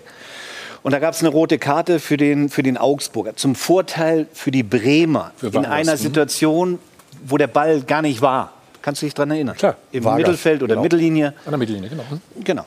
Rote Karte. Riesenvorteil. Fast ein Matchball für die Bremer und sie kriegen, machen sie ihn trotzdem nicht rein. Also solche Situationen musst du ahnden. Die musst du ahnden. Du kannst jetzt nicht sagen, das hat gar nichts mit dem Spiel zu tun, weil der Ball war da. Und äh, nein, die schauen ja überall hin und müssen sie auch. Und deswegen müssen sie auch eingreifen und dementsprechend die Strafe aussprechen. Das bisschen Das hat ja nichts damit zu tun, ob der Ball in der Nähe ist. Wir- da- Dann so- kann ja nicht, der eine an der Eckfahne kann den einen ja nicht eine reinhauen, Bisschen schwanger obwohl der Ball in, auf der anderen schwanger Das Seite. bleibt eine Tätigkeit, egal wo der Ball ist. Vollkommen Genau, klar. völlig Ja. egal. Entweder wir, wir wollen, die, ich bin sofort bei euch, wenn ihr sagt, lass uns das Ding abschaffen, wir gehen wieder zurück, 20 Jahre zurück, wir, wir spielen zu. Das hat seinen Charme, da, da, das will ich gar nicht leugnen. Da- Mir ist das zu viel, zu viel Videospiel. So. Es ist schwer, jungen Menschen dann zu vermitteln, dass man im Jahr 2021 nicht alle technischen Hilfsmittel nutzt. Und wenn es die gibt, ist es mir, sorry, völlig, weil das, da geht es um Rechtsgleichheit und eine Rechtssicherheit. Du kannst nicht sagen, es ist, wenn du mit so einer Szene absteigst, Alfred, ja, dann steigst du ab, denn du hast es dir 33 Spieltage vorher schon sehr verdient, um da in der Position zu sein. Das ist Also, klar. Aber der, der, der Sané sehr wohl, wenn der zurückläuft, kann der verhindern, dass andere p- problemlos zum Kopfball kommen. ich glaub- er wird am Strafraum daran gehindert, weiterzumachen. glaub, eure Damit greift der Kölner für mich ein und dann ist es abseits. Und wenn das der Keller nicht gesagt hätte, ähm, Dann hätte das vielleicht Also- Fritz Keller gesagt. Ich, ich, Da komm ich, ich er eure gesagt. Standpunkte Nein, ich sind bezahl, klar. komm. Ich mache einen Vorschlag für die nächsten anderthalb Stunden. Wenn jemand noch mal Aber Euro sagt, gebe ich mal rein. wenn jemand Aber sagt, wird auch eingezahlt. Ne? Und das Stichwort war ja, Stefan, du hast eben gesagt, Bremen hat ja letzte Woche schon in Augsburg auch die große Chance, haben sie Ja. nicht genutzt. Genau. Wir sprechen gleich mit dem Geschäftsführer Sport, mit Frank Baumann, wie es denn weitergehen soll. Vorher die Chance für Sie. 100.000 Euro können Sie gewinnen. Also rufen Sie an. Viel Glück bis gleich. Werbung Anfang. Werbung Ende. Wir sind wieder zurück beim Check 24. Doppelpass. Sie haben es alle mitbekommen. Werder Bremen muss zum zweiten Mal in die zweite Liga. Und wir begrüßen jetzt den Geschäftsführer Sport. Frank Baumann. Frank, hallo. Ja, hallo nach München. Bist schon wieder aus der Schockstarre erwacht? Ja, die Nacht war natürlich ähm, sehr, sehr kurz. Ich glaube, es kann sich ähm, jeder vorstellen, dass wir natürlich ähm, gestern eine brutale Enttäuschung erlebt haben, eine große Traurigkeit ähm, zu verarbeiten ähm, haben, ähm, die natürlich immer noch anhält. Und insofern macht man sich natürlich sehr, sehr viele Gedanken, auch, auch in der Nacht. Wobei ich dann auch sagen muss, je heller es dann wurde, desto mehr ist der Blick dann auch wieder nach vorne gegangen. Geahnt haben es ja viele. Realität ist es jetzt seit gestern. Werder Bremen muss also nach 1980 zum zweiten Mal in seiner langen Vereinsgeschichte absteigen. Zu schlecht die Punkteausbeute der vergangenen Monate und selbst der Rausschmiss von Trainer Kofeld vor dem letzten Spiel hat nichts mehr gebracht.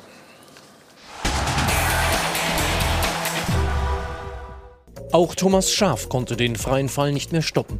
Und statt Retter zu sein, ist die Trainerlegende jetzt auch ein Absteiger. Fassungs- und Sprachlosigkeit angesichts des eigenen Versagens. Im Moment ist es immer schwer, überhaupt was zu sagen. Also ich, die Spieler sitzen natürlich in der Kabine und, und absolute Stille. Draußen vor dem Weserstadion nicht nur Tränen der Enttäuschung. Hunderte Anhänger der Grün-Weißen lebten ihren Zorn aus. Wie konnte das noch passieren? Mitte März hatte Werder doch schon 30 Punkte auf dem Konto. Polizeiabsperrungen wurden durchbrochen, der Spielerausgang blockiert. Aber die ohnmächtige Fanwut richtete sich vor allem gegen die Clubbosse. Drinnen Ohnmacht ohne Wut. Und die bittere Erkenntnis, den Klassenerhalt nicht verdient zu haben. Jetzt stehen sie in Bremen vor einer großen und komplizierten Aufgabe. Neuaufbau in der zweiten Liga. Ein anderer Trainer wird kommen und die Mannschaft wird sich stark verändern. Aber weil am sportlichen Gau nicht nur Trainer und Mannschaft schuld sind, glauben wir wie so mancher Fan. Werder braucht jetzt den kompletten Umbruch.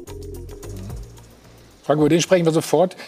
Wie, wie, kannst du die Leistung gestern erklären? In so einem, ja, nicht, nicht das wichtigste Spiel, aber vielleicht auch am Schluss, ähm, äh, um noch die Rettung zu schaffen, war es ja schon eine Art Finale. Ja, es war auf alle Fälle eine sehr, sehr enttäuschende Leistung. Das muss man definitiv festhalten. Ähm, und wir haben uns das natürlich anders erhofft, ähm, dadurch äh, durch den Trainerwechsel natürlich nochmal einen, einen neuen Impuls, äh, letztendlich einen Effekt letztendlich auch zu haben, ähm, der natürlich dann auch sehr, sehr schnell weg war, nachdem wir nach drei Minuten schon das Gegentor bekommen haben. Und äh, wir haben uns, haben dann eine gewisse Zeit gebraucht, um uns zu fangen. Zu fangen, ich glaube, nach 20, 25 Minuten waren wir dann wirklich gut im Spiel drin, haben eine hundertprozentige Torchance, die wir nicht nutzen. Und das sind dann so Aktionen, die ähm, entweder den Hebel in eine oder andere Richtung dann auch ähm, schenken. Wenn man eben äh, acht, neun Spiele nicht gewonnen hat ähm, und man dann so eine Torchance li liegen lässt, ähm, dann ist das fürs Selbstvertrauen natürlich nicht förderlich. Und da haben wir speziell dann nach dem 2-0, kurz nach der Halbzeit, ähm, dann die Gegenwehr komplett vermissen lassen, was äh, natürlich in so einem Spiel nicht zu entschuldigen ist. Aber Frank, ist das nicht so ein bisschen systematisch für die ganzen letzten Monate, dass er dann immer wieder sagt, ja, aber in der Phase waren wir ganz gut, dann hatten wir da vielleicht mal eine Chance und so weiter. Macht ihr, redet ihr euch das Ganze nicht zu schön oder sehen wir das falsch? Also wir werden nach den Spielen äh, nach unserer ähm, Einschätzung zum Spielverlauf gefragt. Ähm, den geben wir dann wieder her und ähm, wenn wir dort äh, gute Phasen eben auch hatten, die ein Spiel einfach auch drehen können, dann äh, haben wir das ja, äh, dementsprechend geäußert. Wenn wir schlechte Spiele abgeliefert haben, wenn wir insgesamt nicht gut waren, ähm, dann haben wir das auch sehr, sehr kritisch angesprochen. Insofern ähm, glaube ich nicht, dass wir ähm, das grundsätzlich äh, zu gut gesehen haben, ähm, insbesondere in den letzten zehn Spielen, wo wir nur einen Punkt geholt haben. Genau, von mir mal eine Frage. Du hast es gerade gesagt, ab den oder nach dem 24. Spieltag ähm, ging ja so ziemlich gar nichts mehr. Die entscheidende Frage, kam der Trainerwechsel nicht zu spät? Ist, äh, glaube ich, eine sehr, sehr hypothetische Frage, ähm, äh, ob ein Trainerwechsel zu einem früheren Zeitpunkt ähm, Sinn gemacht hätte. Ähm, wir waren nach 24 Spieltagen mit 30 Punkten, glaube ich, 11 Punkte vor dem Nicht-Abstiegsplatz. Wir waren im Pokal-Halbfinale. Dann hatten wir vier Spiele, drei gegen die absoluten Top-Teams der Liga, eine unglückliche, sehr, sehr unglückliche Niederlage in Stuttgart ähm, danach kam eine englische Woche, wo wir innerhalb von sechs Tagen ähm, drei Spiele verloren haben. Und das war dann für uns ein Zeitpunkt, äh, wo wir uns äh, mit einem Trainerwechsel ähm, sehr, sehr intensiv auseinandergesetzt haben. Und es ähm, ist auch bekannt, dass wir dann äh, zur Entscheidung gekommen sind, auch nochmal, auch das möchte ich betonen, gemeinsam mit Florian äh, Kofeld ähm, ein, ein letztendlich eine Idee, die von ihm letztendlich auch kam, dieses Pokalspiel gegen Leipzig ähm, als ähm, Endspiel für den Trainer ein Stück weit auch auszurufen, um nochmal einen neuen Reiz innerhalb der Mannschaft zu setzen. Und ähm, wir haben dort gegen Leipzig eine gute Leistung gezeigt, haben danach gegen Leverkusen ähm, einen Punkt geholt, eine gute Leistung gezeigt. Ähm, nur dann, nach dem wirklich desolaten Auftritt ähm, in Augsburg, als wir aus dem Nichts als Geschenk sozusagen eine rote Karte und Überzahl ähm, geschenkt bekommen haben, ähm, mussten wir da nochmal handeln, auch wenn der Zeitpunkt natürlich sehr, sehr ungewöhnlich war. Ob ein Trainerwechsel vor dem Leipzig-Spiel wirklich den äh, Effekt gehabt hätte, dass man dort nochmal Selbstvertrauen bekommt, ist sehr, sehr hypothetisch. Wenn du gegen Leipzig, gegen Leverkusen zweimal verlierst, ist dieser sogenannte Impuls ja auch sehr, sehr schnell wieder weg. Und ähm, dann ist die Mannschaft definitiv am Boden, wenn es dann auch mit einem neuen Trainer nicht funktioniert. Und ähm, insofern im Nachhinein kann man zu dieser Einschätzung kommen, aber ähm, keiner wird beweisen können, dass es ähm, anders besser gelaufen wäre. Stefan, du hast ja in deiner T-Online-Kolumne ganz klar Stellung dazu bezogen. Das schauen wir uns kurz mal an. Du kannst es vielleicht noch mal untermauern, das Ganze. Also weder Köln, Schalke und der HSV sind Beispiele Werder, Köln, Schalke und der HSV sind Beispiele dafür, dass nicht immer nur die Trainer zur Verantwortung gezogen werden müssen, sondern genauso die Manager und Bosse der Vereine. Ist ja die logische Konsequenz. Na? Also es ist ja in der oder die Werder Regel, hast du auch angesprochen, genau. Nein, die, die Regel ist ja so, dass du immer äh, zuerst auf die Trainer gehst, ähm, ob es jetzt ein neuer Trainer oder zwei neue Trainer sind in einer Saison. Ähm, aber irgendwann müssen natürlich auch die Verantwortlichen, die den Kader zusammenstellen, die Sportdirektoren, die Manager äh, der Vereine natürlich auch zur Rechenschaft gezogen werden und sich hinterfragen müssen. Ja, die, sie müssen sich selber die Fragen stellen und sie müssen auch Fragen, die kommen, beantworten. Das ist doch ganz normal. Also man kann ja immer nicht nur mit dem Finger auf den Trainer zeigen, er ist der Alleinschuldige. Das ist ja Quatsch. Frank, hast du dir diese Fragen gestellt und zu welcher Lösung bist du gekommen? Die Fragen stelle ich mir ähm, ständig nach jeder Saison. Äh, die habe ich mir auch ähm, 2017, 2018, 2019 gestellt, als wir ähm, mhm. sehr, sehr gute Jahre hatten. Was können wir verändern? Was können wir verbessern? Ähm, ne, wo habe ich äh, keine guten Entscheidungen getroffen? Ähm, das ist äh, nach jedem Jahr so. Und äh, das war letztes Jahr so nach einer schlechten Saison. Ähm, und das ist natürlich auch dieses Jahr wieder der Fall. Wo haben wir Fehleinschätzungen vorgenommen, was den Kader betrifft, was äh, den Trainer betrifft? Und das ähm, arbeiten wir natürlich ähm, ständig auf und ähm, ich äh, bin grundsätzlich mit mir im Reinen, dass ähm, die Entscheidungen, die ich ähm, zum jeweiligen Zeitpunkt getroffen habe, sehr, sehr sorgfältig ähm, vorbereitet waren und sehr, sehr gute Argumente eben auch dafür gab, dass wir so entschieden haben, wie wir entschieden haben. Herr Baumann, es geht ja jetzt auf, äh, wie man aus Bremen hört, um Ihre Zukunft. Und Sie haben gestern gesagt, Sie laufen vor der Verantwortung nicht weg. Seien Sie mir bitte nicht böse, das ist einer der Sätze, den ich im Fußball nicht mehr hören kann. Wir haben ihn auf Schalke äh, von Jochen Schneider auch mehrmals gehört. In der Bild am Sonntag wird heute kommentiert, der Satz, ich laufe vor der Verantwortung nicht weg, heißt nichts anderes als, ich klebe auf meinem Stuhl. Denn Sie haben ja gestern auch gesagt, Sie übernehmen die Gesamtverantwortung. Was heißt das denn jetzt? Was heißt das konkret?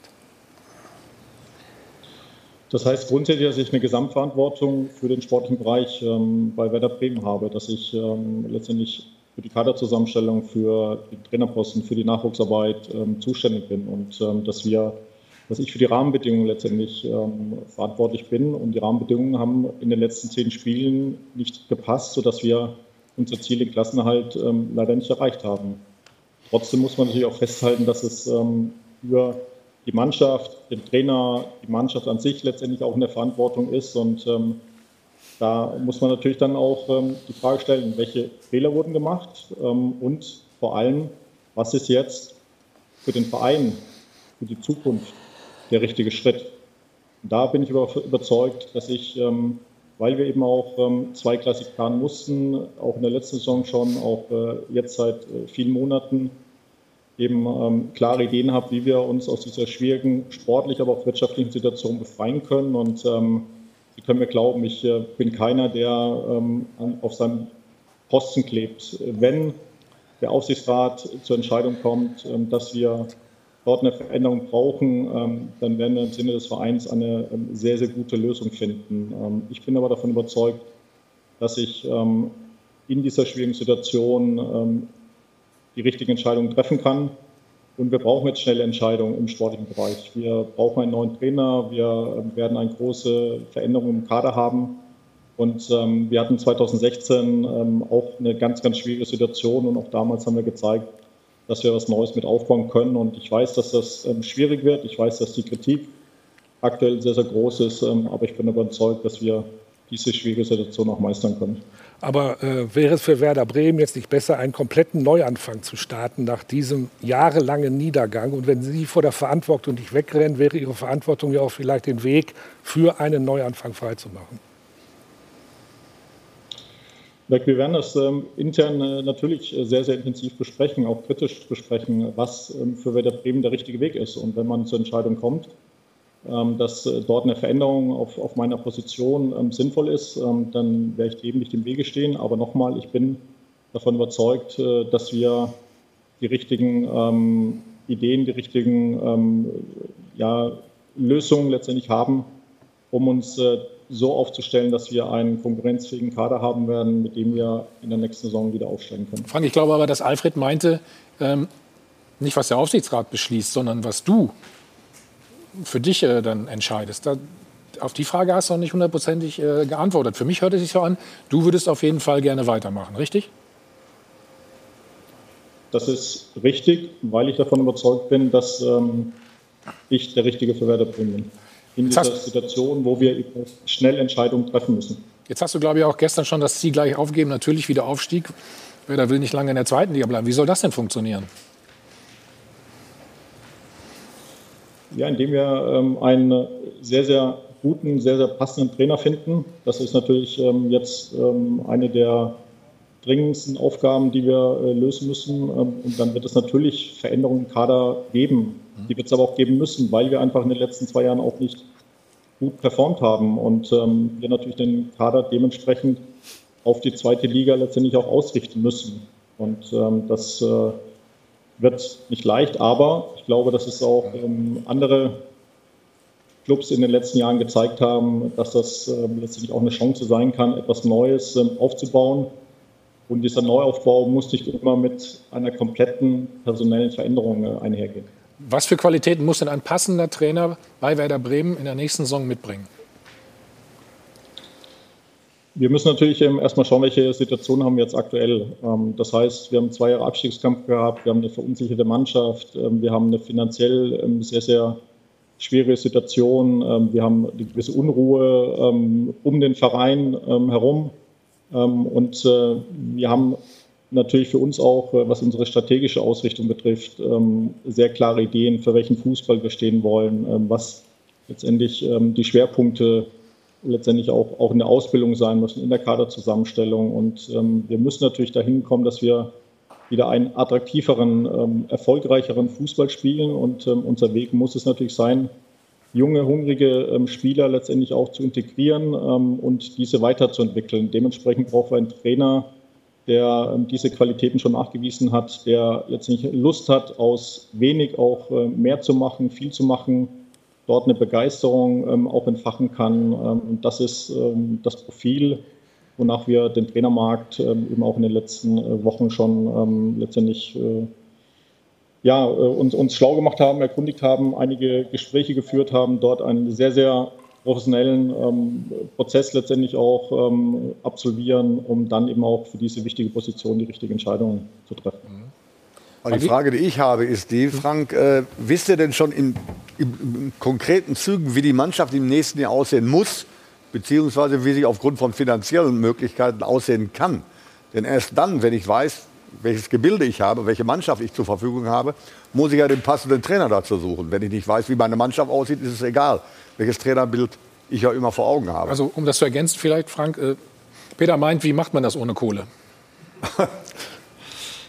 Nein, ich ähm, glaube, dass Peter schon, schon etwas anderes meint, dass es natürlich zusammenpassen muss. Ähm, der Trainer und das, was die Mannschaft hergibt, äh, also welche Qualitäten der Trainer hat, welchen Fußball er spielen lassen müsste, das muss ähm, zum, zum Kader passen. Ähm, und da haben wir in, beider, in beiden Punkten sehr, sehr klare Vorstellungen, ähm, für was wir stehen. Und ich habe einige davon genannt. Wir haben natürlich ein sehr, sehr ausführliches Anforderungsprofil ähm, mit äh, allen möglichen Kompetenzen, die letztendlich auch ein Trainer äh, mitbringen muss, wonach wir eben auch unsere Kandidaten letztendlich dann auch ähm, durch einen 360-Grad-Blick letztendlich auch ähm, analysieren, zu schauen, ne, welche Qualitäten, welche Fähigkeiten, welche Erfahrungen bringt derjenige Trainer mit, ähm, die wir eben jetzt auch in dieser aktuellen Situation brauchen.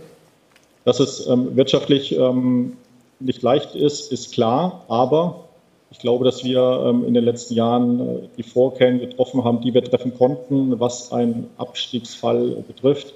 Das heißt, unsere Spielerverträge gelten alle für die zweite Liga. Die Spieler haben dort 40 ähm, bis 60 Prozent weniger ähm, Einkommen und da, das äh, versetzt uns in die Lage, ähm, dementsprechend auch ähm, jetzt schon eine, eine, gute Grundbasis im Kader eben auch zu haben. Ähm, dazu wird es natürlich auch Abgänge geben ähm, und auch vielleicht äh, ein, zwei Spieler mehr, als das beim Klassenhalt der Fall gewesen wäre, was uns aber eben auch ähm, in die Lage versetzt, die zusätzlichen Mindereinnahmen durch den Abstieg ein Stück weit aufzufangen und trotzdem einen schlagkräftigen Kader zusammenzustellen. Ja, Alfred Draxler hat ja gesagt, du klebst an deinem Stuhl, aber ich finde es auf der anderen Seite auch mutig ähm, und hoffe, dass du den Kampf gewinnst, ihn angehst und das finde ich ähm, auch sympathisch zu kämpfen. Denn viele laufen auch einfach davon. Es gab zum Beispiel auf Schalke viele, die gegangen sind, freiwillig und zu kämpfen, das finde ich gut und ich drücke dir die Daumen. Du, du, baust ja heute alle auf. Danke, ich das ja Nein, das finde ich echt Ja, das ist auch so. Weil wegrennen, das kann jeder. Aber in schweren Situationen zu sagen, wir haben was falsch gemacht, und wir wollen das wieder mit einer guten Mannschaft, mit einem Team. Ist ja trotzdem irgendwas falsch gelaufen. Natürlich, ne? hat was? er ja auch gesagt. Dann, dann sag du mal, was du denkst. Was waren die größten Versäumnisse oder Fehler? Das ist schwer zu sagen. Man kann auch wirklich nur, wenn man in der Kabine ist, wenn man jedes Mal beim Training ist, wenn man ein Insider ist, wirklich entscheiden, wann ist der richtige Moment gekommen, einen Trainer zu entlassen, wann macht man das, das oder das. Und von daher kann ich sagen, er ähm, ist eine ehrliche Haut, ähm, er arbeitet hart. Ich hoffe, er findet auch Mitstreiter, die ihn unterstützen, damit Werder Bremen wieder nach oben kommt. Mhm. Marco Bode hat bei den Kollegen gesagt, äh, Frank. Ich möchte vielleicht noch mal einen Punkt, ja? Entschuldigung, ähm, anbringen, ähm, der ähm, glaube ich, schon sehr, sehr wichtig ist. Ähm, wir haben letztes Jahr eine ganz, ganz schwierige Situation ähm, gemeistert, ähm, uns in der Relegation erst gerettet. Wir haben dann im Frühjahr eine Pandemie eben auch erlebt, äh, die ähm, wirtschaftlich ganz, ganz große Auswirkungen bei, bei sehr, sehr vielen Clubs hat. Wir haben mittlerweile ähm, an die 40 Millionen Mindereinnahmen allein durch die Pandemie. Wir hatten im Sommer dann eine Situation, dass der Transfermarkt ähm, grundsätzlich nicht angesprungen ist, dass wir eben auch ähm, Spieler ähm, nicht verkaufen konnten, dass es keinen Markt letztendlich für unsere Spieler gab. Ähm, wir haben äh, aber aus wirtschaftlicher Sicht ähm, dann mit Davy Klaassen nochmal einen wichtigen Spieler ähm, abgeben müssen. Zudem konnten wir viele auslaufende Verträge von Spielern äh, wie, wie Nuri Sahin, Philipp Bargfrede, Finn Bartels, ähm, Kevin Vogt, der nur ausgeliehen war, eben auch nicht verlängern. Und wir hatten ähm, für die Neuzugänge ähm, sehr, sehr wenig Budget. Wir haben kein Euro ausgegeben. Äh, die Gehälter der Neuzugänge ähm, konnten sich aus wirtschaftlichen Gründen auf Zweit- bis Drittliganiveau ähm, bewegen. Ähm, und wir haben vor dieser Saison ganz klar gesagt, am Ende der Transferphase, dass wir aufgrund der wirtschaftlich dramatischen Situation, in der wir uns äh, befunden haben, ähm, ein sportliches Risiko eingehen müssen. Wir haben sehr klar darauf hingewiesen, dass wir insbesondere im Mittelfeld nicht so besetzt sind, wie wir gerne uns aufgestellt hätten. Das heißt, wir hätten gerne noch zwei Mittelfeldspieler mit einer gewissen Qualität, mit einer gewissen Erfahrung, mit einer gewissen Führungsqualität verpflichtet. Es gab aber keine Notwendigkeit. Das war alternativlos. Und ähm, insofern ähm, ne, wussten wir, dass es eine sehr, sehr schwere Saison wird. Wir waren bis zum 24. Spieltag, wie vorhin schon angesprochen, auf einem sehr, sehr guten Weg. Die Mannschaft hat trotzdem aus meiner Sicht die Qualität gehabt, zumindest den Klassenhalt zu schaffen. Das Problem letztendlich lag in den letzten zehn Spielen, wo wir diesen Negativtrend eben nicht mehr auffangen konnten. Ähm, aber wir müssen eben insgesamt an einen mittel- und langfristigen ähm, Weg im Verein denken. Wir können kurzfristig in dieser Pandemiesituation, wo wir nicht wissen, wie die letztendlich ausgeht, wie lange die uns beschäftigt. Und wir haben auch in dieser Saison die Hoffnung gehabt, dass wir wieder mit Zuschauern spielen können. Aber wir haben gesehen, dass das eben nicht möglich war. Insofern ähm, war uns klar, dass es ein gewisses sportliches Risiko gibt. Und es war alternativlos aus unserer Sicht. Ähm, und leider ähm, hat es uns jetzt erwischt. Aber für uns ist eben auch deutlich wichtiger, dass Werder Bremen noch sehr, sehr länger existiert und wir eben dann eben auch jetzt in einer wirtschaftlich schwierigen Situation trotzdem diese Lage auch meistern können, managen können. Und dementsprechend ähm, wäre es, glaube ich, auch fahrlässig gewesen, ein noch größeres Risiko einzugehen. Frank, was würdest du im Nachhinein denn jetzt anders machen?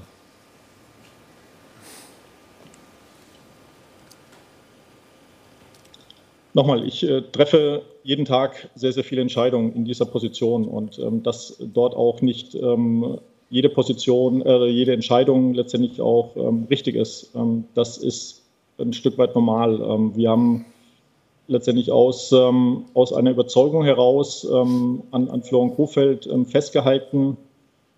Vielleicht hätte man im Nachhinein früher dort einen Wechsel hervornehmen äh, müssen. Aber nochmal, wir waren zehn Spieltage vor Schluss ähm, auf einem extrem guten Weg, unser Saisonziel eben auch zu erreichen. Wir haben letztes Jahr mit Florian Kofeld ähm, diese Situation gemeistert. Ähm, Florian Kofeld war, glaube ich, 2018, 2019 Trainer des Jahres. Das war nicht unsere Entscheidung. Also er hat seine, seine Qualitäten ähm, vielfach unter Beweis gestellt. Trotzdem ist natürlich in den zwei Jahren Abstiegskampf ähm, sehr, sehr viel passiert in einem Verhältnis zwischen Mannschaft und Trainer. Auch der Trainer hat dann vielleicht nicht mehr so diese Überzeugung.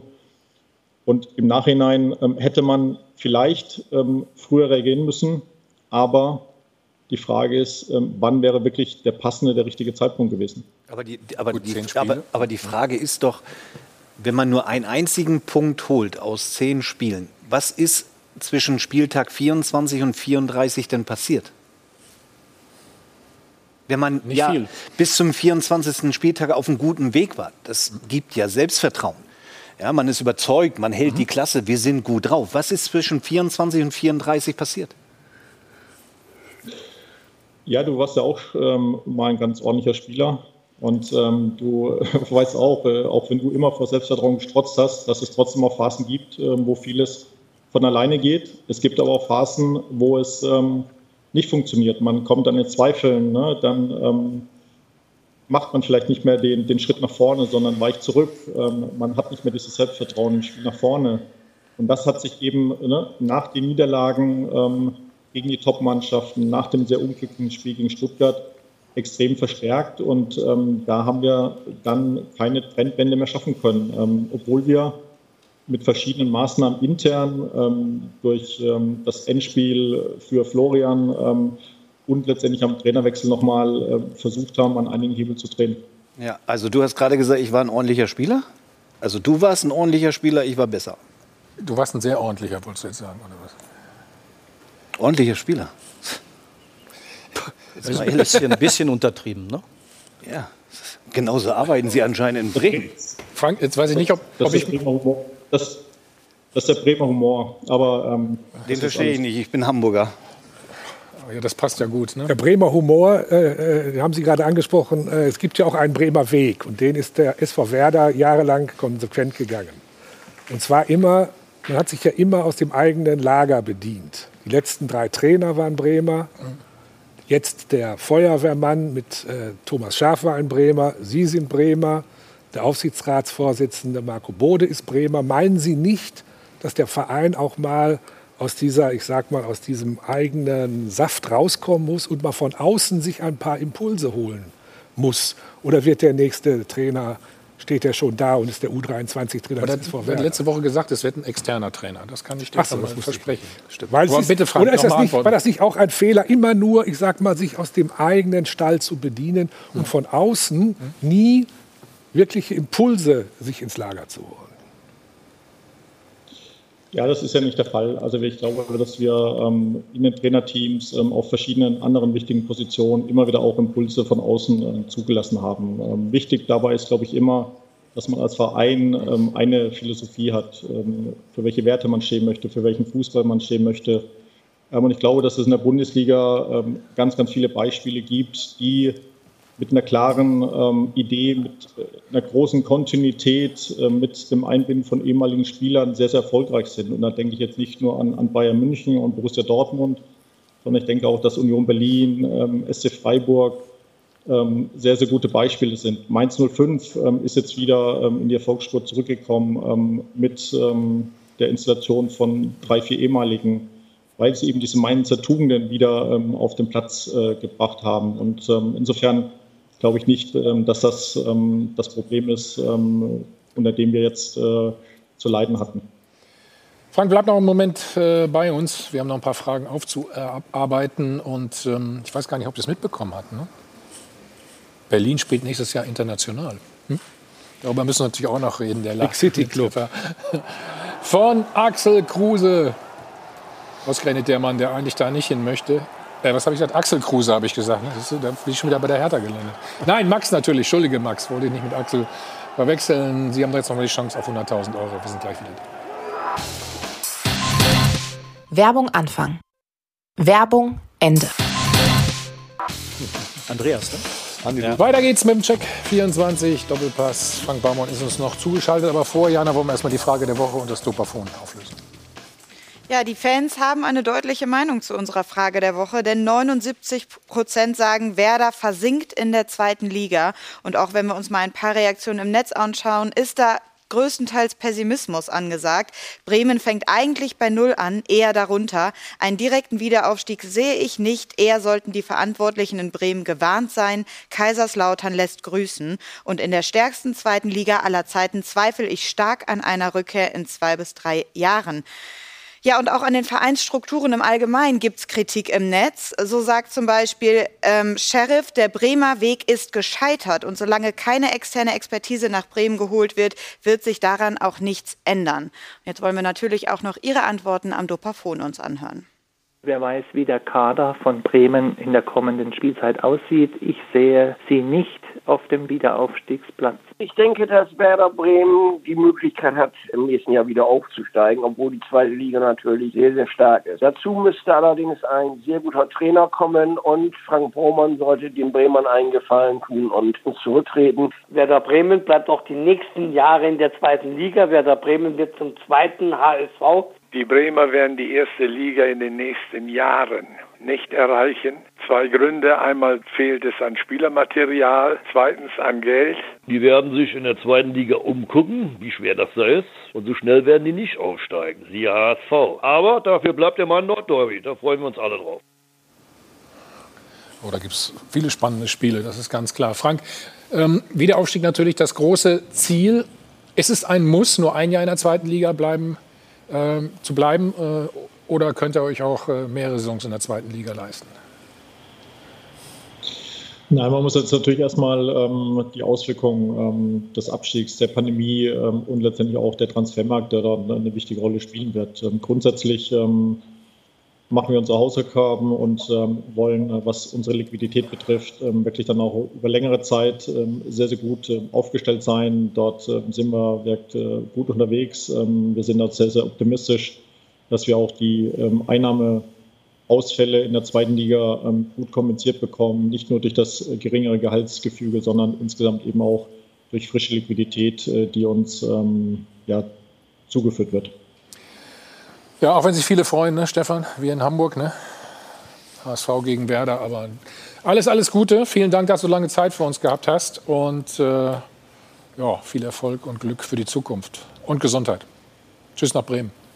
Danke. Alles Gute in der Runde. Ciao.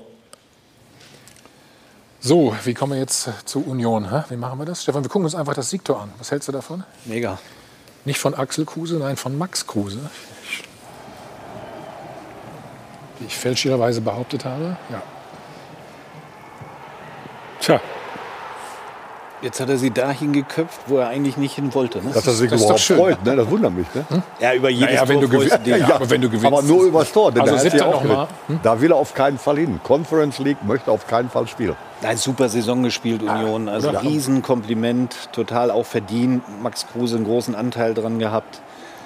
Ähm, zu Hause sowieso äh, fast unschlagbar gewesen. Also ja, in, in Bremen ver vermissen sie ihn, das weißt du, ne? den Max. Ne?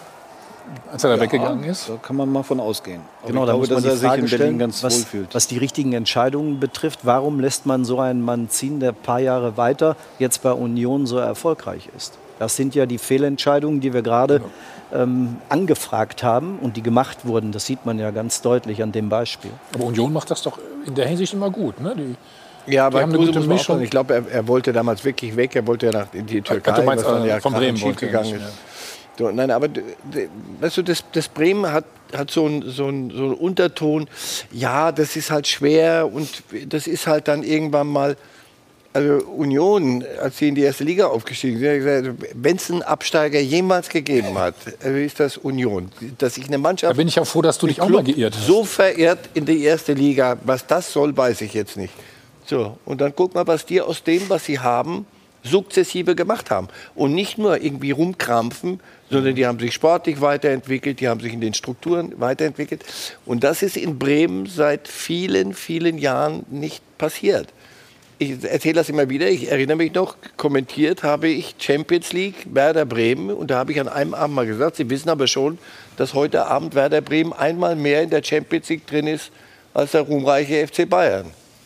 Das war nicht fantasiert, sondern das war mathematisch stimmte das. Wie, wie lange ist das her? Sag noch mal, wie lange ist das? Das ist ein paar Jährchen her. Bisschen, ne? mhm. Aber sie hatten eine Ausgangsposition, aus der sie über viele Jahre nichts gemacht haben. Also Union Berlin war, glaube ich, nicht in der Champions League irgendwann mal und hatte eine Grundausstattung. Oder die Bielefelds oder die Mainzens und die Freiburgs und die Dinge. Also ein bisschen müssen Sie sich in Bremen schon fragen, was Sie so über viele Jahre in die falsche Richtung haben laufen lassen. Und jetzt ist das für mich der Vollzug einer, einer sportlichen Katastrophe für, für, für Bremen. Union, genau das Gegenbeispiel. An, an diesen Bielefelds ja. und, und Unions kannst du dir angucken, es geht. Sie werden Bayern München nicht jagen und sie werden auch nicht äh, sonst was holen. Aber du siehst, Union, das macht doch Spaß, sich das, das anzugucken. Wunderbar. Und sie Natürlich. haben sich immer punktuell mit Erfahrung verstärkt. Ja, sie haben Lute geholt, Supotic damals. Sie haben den Gentner, Gentner. geholt aus das Stuttgart. Sie haben die Zusammenstellung, glaube ja. ich. Ja, und Oliver Runert darf man nicht vergessen, so, den man von außerhalb halt. geholt hat, der diese Talente oder sagen wir mal guten Spieler dann geholt hat ja, ja. oder auch ältere Spieler. Der war ja zweimal hier. Der sitzt aber nicht hier rum und sagt, ich bin der Größte und im Übrigen, ich zeige euch mal, wo der Hammer hängt. Sondern Menschen, die ihren Job machen und aus dem, was sie vorfinden, was rausholen. Ich glaube, der große Vorteil bei Union Berlin ist die Gesamtentwicklung und die Tatsache, dass da jeder Einzelne auf seiner Position in der Verantwortung steht. Wer da irgendwo abweicht, der wird dann keinen Erfolg haben und er wird aussortiert in einer Abführung. Spieler zu holen wie Kruse, mit welchen Dingen er immer wieder beachtet, von fußballerischer Qualität immer überzeugend, gar keine Frage. Aber die anderen Dinge, von denen man dann mehr berichtet hat als über die sportlichen Dinge, die haben den einen oder anderen Verein äh, hellhörig werden lassen und gesagt, hm, besser ja, nicht. Du, Aber nein, man hat es gemacht. Und all die personellen Entscheidungen, Personalentscheidungen, auch wie Stefan sagte, mit Gentner, warum hole ich den Gentner? Weil genau auf dieser Position Stabilität her muss und Erfahrung her ist. Und da hat Runert in Verbindung mit dem Trainer, der aus der Schweiz kam, überragende Arbeit geleistet. Ja. Überragende Leistung, unterstützt von dem Rest der Vereinsführung, die sich auch dadurch kennzeichnet, viel Qualität zu haben aber nicht nach außen hin zu operieren. Ja, wer kennt den Präsidenten, wer kennt den Vizepräsidenten, wer kennt den und den? Nein, wir reden da vom Trainer, wir reden von Rudert mhm. und alle anderen sind qualitativ hervorragende Mitarbeiter, die im Hintergrund ihren Job machen. Aber man kann und alle in der Verantwortung. Aber Bielefeld und Union kann man jetzt nicht vergleichen mit Bremen ja. oder mit Schalke, Nein. weil das ist eine Momentaufnahme. Gut, dass du Schalke auch sagst, aber schau, aber ja. da, dich dahinter wieder hinter Transition verstecken, Olaf, hör ja. auf. Nee, das, das stimmt, hat lang das genug man nicht. Die, den Blick verstellt. Die wissen, wo sie herkommen und die wissen, wer sie sind und wo es bestenfalls hingehen kann. Das hat man auf Schalke über Jahrzehnte. Ja, aber ich wollte nur sagen, dass das jetzt bei Bielefeld zum Beispiel ähm, ein Jahr jetzt ist. Aber ja. Sie müssen das ja bestätigen jetzt über Correct. mehrere Jahre. Ne? Aber Sie sind bei sich. Du hast so das Gefühl, die wissen, wer sie sind, was sie sind. Freiburg, was man immer sich anguckt.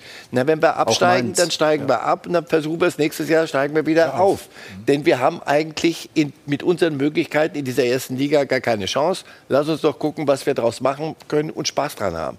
Das hat man in Bremen, habe ich den Eindruck vergessen. Da ist immer noch diese Schwarz-Weiß. Überall sind Schwarz-Weiß-Fotos auf der Geschäftsstelle mit all den Riesenerfolgen, die dich aber hier lähmen und anderswo beflügeln.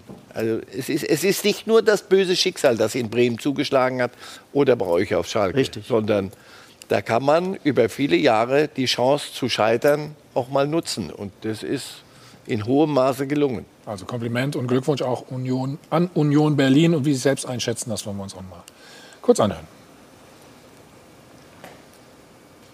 Dass wir die Saison so krönen, ist, ist für mich unfassbar. Ich glaube, das Spiel hat alles nochmal gezeigt, was uns so ein bisschen über das Jahr ausgezeichnet hat. Niemals aufhören, immer, immer weitermachen. Einer kämpft für den anderen, selbst wenn der Gegner eigentlich überlegen ist. Und das war Leipzig heute in vielen Teilen, gerade zweite Halbzeit. Aber die Mannschaft hört halt nie auf. Und ich glaube, dafür wurden wir am Ende belohnt. Und Alfred, ich finde, oder das ist nur mein Gefühl, die brechen auch nie auseinander. So, ne? also Nein, weil das alles sehr stabil da ist. Also ich lebe ja in Berlin und äh, äh, vergleiche das ja, immer mit, ne? mit Hertha. Äh, wenn du eine äh, die Zeitung aufschließt, ist immer eine Seite Hertha, eine Seite Union. Und bei Hertha ist immer irgendwie Theater oder Personalumbruch. Unternehmen ist immer Friede, Freude, Eierkuchen bei Union. Also es ist ein sehr stabiler, ein sehr stabiler gefestigter Club und ich muss Marcel recht geben, die, der entscheidende Unterschied zu diesen vielen Traditionsclubs ist immer, sie wissen, wo sie herkommen und sie wissen, was sie können. Und darauf bauen sie konsequent auf und haben Erfolg. Urs Fischer steht so als, äh, ich, ich kenne ihn ein bisschen aus der Schweiz mhm. und ich habe ihn erlebt in der Situation, der war, ist mit, mit dem FC Basel Meister geworden. Und trotzdem im Club, wir, der große FC Basel, wir haben andere Vorstellungen vom Fußball und wir, es oh. reicht. Auf Wiedersehen als, als Meister. Und das ist sehr früh kommuniziert worden. Und er hat in dieser Zeit nicht ein einziges Mal über Monate, hat sie zur Meisterschaft geführt, nicht einmal die Augenbraue auch nur öffentlich hochgezogen. Wie geht man mit mir um, obwohl ich hier die zum Meister mache? Sondern das ist eine Entscheidung des Clubs, die trage ich mit und ich werde keine schmutzige Wäsche machen. Und er ist sauber weggegangen. Ich habe ihm das mal gesagt nach einem Spiel in der Schweiz. Er hat gesagt, so etwas habe ich noch nie erlebt, wie jemand so mit Würde und mit, mit Anstand mhm. Dinge akzeptiert und sie nach außen für den Club mitträgt, ohne dass da Porzellan kaputt geht. Und so ist er. Deswegen auch, wer bin ich, wo komme ich her? Jetzt fragen ja manche Leute, Urs Fischer, Mensch, mit, ist er nicht für, für, für ganz, ganz große Dinge? Mhm. Frag ihn mal. Das, was er da macht, macht ihm Spaß. Der weiß, welche Möglichkeiten er hat. Den zieht es nicht morgen zu Tottenham. Also hat er um keine Ausstiegsklausel? Nee. Bitte? Hat er eine Ausstiegsklausel? ja, der, das weiß wir gleich. Keine Ahnung. Der, weiß nicht mal, ob, der weiß nicht mal, wie man das schreibt. Die würde auch für Berlin nicht passen. Wir haben übrigens noch einen Spieler vergessen, der auch äh, zu den Erfahrenen gehört hat, neben Subotic. Mit dem sprechen wir gleich nach nur einem Spot. So, da sind wir schon wieder. Und äh, Jana, du übernimmst, bitte. Ja, denn nach dem letzten Spieltag wird abgerechnet. Zum 14. Oh. Mal verleihen Sport 1 und Schöner Wohnen Polarweiß nämlich die weiße Weste, also an den Keeper, der am öftesten zu Null gespielt hat in dieser Saison. Und das ist in diesem Jahr Peter Gulaschi von RB Leipzig. Mit 15 Mal hat er den Kasten also clean gehalten. Übrigens auf Rang 3 Stefan Ortega, Samir Arabi hat es eben gesagt, einer der Gründe, warum eben die Arminia den Klassenerhalt geschafft hat. Von Schöner Wohnen Polarweiß gibt es für Peter Gulaschi als der Gewinner 7500 Euro. Euro. Dazu kommen nochmal für jede weiße Weste in dieser Saison 50 Euro obendrauf. Das sind auch nochmal 7100 Euro. Und dazu gibt es auch nochmal die Hälfte vom Phrasenschwein. Das Ganze dann natürlich für den guten Zweck, wie in den vergangenen Jahren auch schon für die Neven Subotic Stiftung. Und Christian Beek, der Brandmanager von Schöner Wohnen Polarweiß, hat uns auch nochmal eine Videobotschaft zukommen lassen. Servus nach München. Wir freuen uns, heute zumindest digital beim Doppelpass dabei sein zu können und gratulieren zunächst den Gewinnern des Wettbewerbs die Weiße Weste. Durch die vielen gesammelten weißen Westen in der letzten Saison ist wieder eine beachtliche Summe zusammengekommen, die wir heute einem guten Zweck zukommen lassen wollen. Eine Institution, die wir seit Jahren begleiten und unterstützen, ist die Neven Subotic Stiftung. Sie unterstützt Menschen in Ostafrika durch den Bau von Trinkwasserbrunnen und Sanitäranlagen und ermöglicht den Menschen vor Ort so den Zugang zum Menschenrecht auf sauberes Wasser. Gerne runden wir von Schöner Wohnen Polarweiß die Spende auch noch auf und spenden insgesamt 15.000 Euro an die Neven Subotic Stiftung. Wir freuen uns damit vor Ort lebenswichtige Projekte unterstützen zu können. Lieber Neven, vielen Dank für dein Engagement und viel Erfolg bei euren Projekten. Der Runde im Studio wünschen wir einen schönen Sonntag. Ja, wunderbar, wunderbar. Schön, Herr Beek. Und Nevin ist äh, im Hintergrund, ich sehe ihn schon. Nevin, hallo, grüß dich ganz herzlich. Hallo, liebe Grüße nach München. Wo, wo steckst du gerade? Ich bin gerade in meinem Heimatdorf in äh, Schönberg im Schwarzwald, also nicht ganz weit entfernt. Ich mache mich gleich auf den Weg nach Dortmund. Wir haben gerade so ein paar Ansätze der an der Stiftung gehört. Vielleicht kannst du noch mal ähm, eine kurze Beschreibung geben, was dort alles äh, passiert, was ihr alles äh, Schönes unternehmt. Ja, also äh, wichtig ist es natürlich immer, das Problem einmal zu definieren und äh, es ist sehr traurig, dass weiterhin in der Welt äh, noch äh, äh, hunderte von Millionen Menschen von gibt, die keinen Zugang zu sauberem Wasser haben. Äh, nicht heute, nicht morgen und auch nicht in den nächsten Monaten. Deshalb kommen wir als äh, zivilgesellschaftliche Organisation zusammen und sorgen dafür, dass die Menschen Zugang zu sauberem Wasser bekommen, dass Trinkwasserbrunnen gebaut werden und dass somit auch eine Grundlage geschaffen wird, auf die man mit Gesundheit und Bildung eine bessere Zukunft schaffen kann. Mhm. Jetzt gibt es wieder 15.000 Euro. Was wird damit äh, geplant?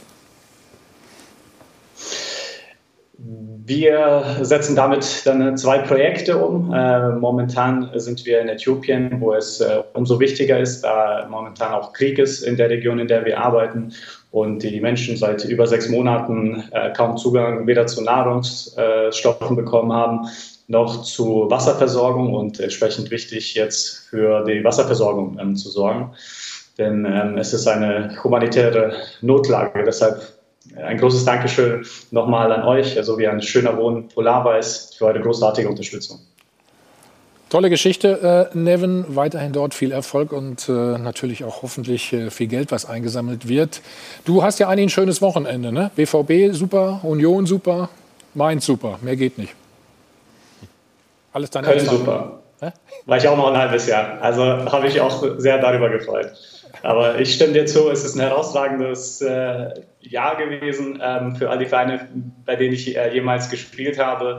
Äh, wenn ich eine Sache da herauspicken darf, ist es super schwierig, äh, was die Vereine betrifft, denn äh, für einige war es herausragend, aber menschlich gesehen habe ich mich sehr für Lukas äh, Piszczek gefreut, der so einen würdigen Abgang auch mehr als verdient hat. Was planst du noch sportlich für die Zukunft? Das ist eine interessante Frage. Ich äh, setze mich jetzt auch äh, nach einem halben erfolgreichen Jahr äh, in Alltag in Österreich äh, mit der Frage auseinander in den kommenden Wochen. Ähm, für mich, mein Körper sagt weiterhin kicken, kicken, kicken. Das ist das, was ich liebe, was in meinem Herz steckt. Und äh, die Entscheidung wird dann in den nächsten Wochen hoffentlich auch fallen. Dann drücken wir dir die Daumen. Alles, alles Gute. Ja, komm gut nach Dortmund. Wie gesagt, viel Erfolg und viel Gesundheit vor allen Dingen. Neven, danke dir. Danke, wünsche ich euch auch. So jung müsste man noch sein, ne? dass man so kicken, kicken, kicken. Ne? Immer weiter kicken, ne? können ja, wir nicht mehr. Verbal kannst du es ja auch verkaufen, aber das wird körperlich bei dir wahrscheinlich nicht mehr. nicht mehr. ganz so klappen. Kann das sein an der Stelle? Richtig. Hä? Leider. Trifft uns alle. So, worüber reden wir gleich denn noch? Hm? Schalke? Hast du geahnt, ne? Irgendwie, oder? Hm? Und wir müssen natürlich noch, äh, noch mal gratulieren. Robert Lewandowski. Alles gleich bei uns. Nochmal die Chance für Sie auf 100.000 Euro. Bis gleich. Werbung Anfang. Werbung Ende. Wir sind wieder zurück beim Check 24 Doppelbass. Und nee, Doppelbass heißt es nicht. Doppelpass würde ich mal sagen. Ich spreche es mal richtig aus. Die vergangene Saison brachte trotz Corona einige spektakuläre Rekorde. 33 verschiedene Cheftrainer saßen insgesamt Peter nickt schon auf den Trainerbänken. Lewandowski bei Schalke. Macht, hm, nicht bei Schalke. Eigentlich nicht nur bei Schalke. Da waren es fünf. Du kannst ja mal äh, prozentual ausrechnen, wenn du möchtest. Lewandowski machte 41 Tore und es gab nur 33 Platzverweise, die wenigsten seit 30 Jahren. Das ist doch schon mal ganz schön. Und leider haben noch nie zuvor so wenig Zuschauer eine Bundesliga-Spielzeit live im Stadion verfolgt. So schaut's aus. So schaut's aus wird präsentiert von Hylocare. Tägliche Pflege und Schutz vor trockenen Augen. Der Zuschauerrekord der Saison. 11.500 Fans in Dortmund. Dritter Spieltag Fußball vor vielen Zuschauern. Das gab's tatsächlich. Doch Corona hat den Fußball schnell wieder im Griff. Zu fest für Breel Embolo. Der Gladbacher Stürmer vergisst doch glatt, dass Ausgangssperre ist, muss am Ende nachts in Essen über ein Hausdach vor der Polizei fliehen, wird angeblich in einer Badewanne aufgegriffen und dabei wollte er doch bloß ein bisschen Party machen. Äh, nein, Basketball schauen. Bei einem Freund, der plötzlich nicht mehr da war. Mal ganz ehrlich, das ist doch jedem schon mal passiert. So schaut's aus. Ist Robert Lewandowski jetzt besser als Gerd Müller? Das ist die Frage. Immerhin, er hat jetzt 41 Tore in einer Saison erzielt. Neuer Rekord. Das ist aller Ehren wert. Lewandowski ist in der Bundesliga eine Maschine. Glückwunsch, Respekt, Anerkennung. Und wenn er dann irgendwann mal ein Champions League-Finale entscheidet, das hat er nämlich bis jetzt noch nie getan. Von einem WM- und EM-Finale will ich gar nicht reden. Dann überlegen wir nochmal neu, ob man Lewandowski wirklich in einem Atemzug mit Gerd Müller nennen kann. So schaut's aus. Die Trainer flogen wieder mal so häufig wie immer. Insgesamt zwölf Entlassungen. Doch manche Trainer schlugen zurück. Der letzte Schrei, vorzeitige Vertragsauflösung, Ausstiegsklausel, Wiederschauen, ich bin dann mal weg. Nur eine Handvoll Clubs haben nächste Saison noch den gleichen Trainer wie am Anfang dieser Saison. Der Trend der Saison war, entweder du wirst rausgeschmissen oder du löst den Vertrag auf. So schaut's aus. Was haben Angela Merkel und Jogi Löw gemeinsam? Sie haben etwa zur gleichen Zeit angefangen und hören jetzt etwa zur gleichen Zeit auf. Und sie waren wohl beide ein bisschen zu lang im Amt. Und was haben Fritz Keller und Hansi Flick gemeinsam? Beide fingen im Herbst 2019 an, der eine beim DFB, der andere bei den Bayern und beide hören jetzt dort wieder auf. Und der Unterschied? Der eine hat Titel gesammelt, der andere Skandale. So schaut's aus. Die Schlussfrage lautet, ist Schalke 04 schlechter als Tasmania? Ja.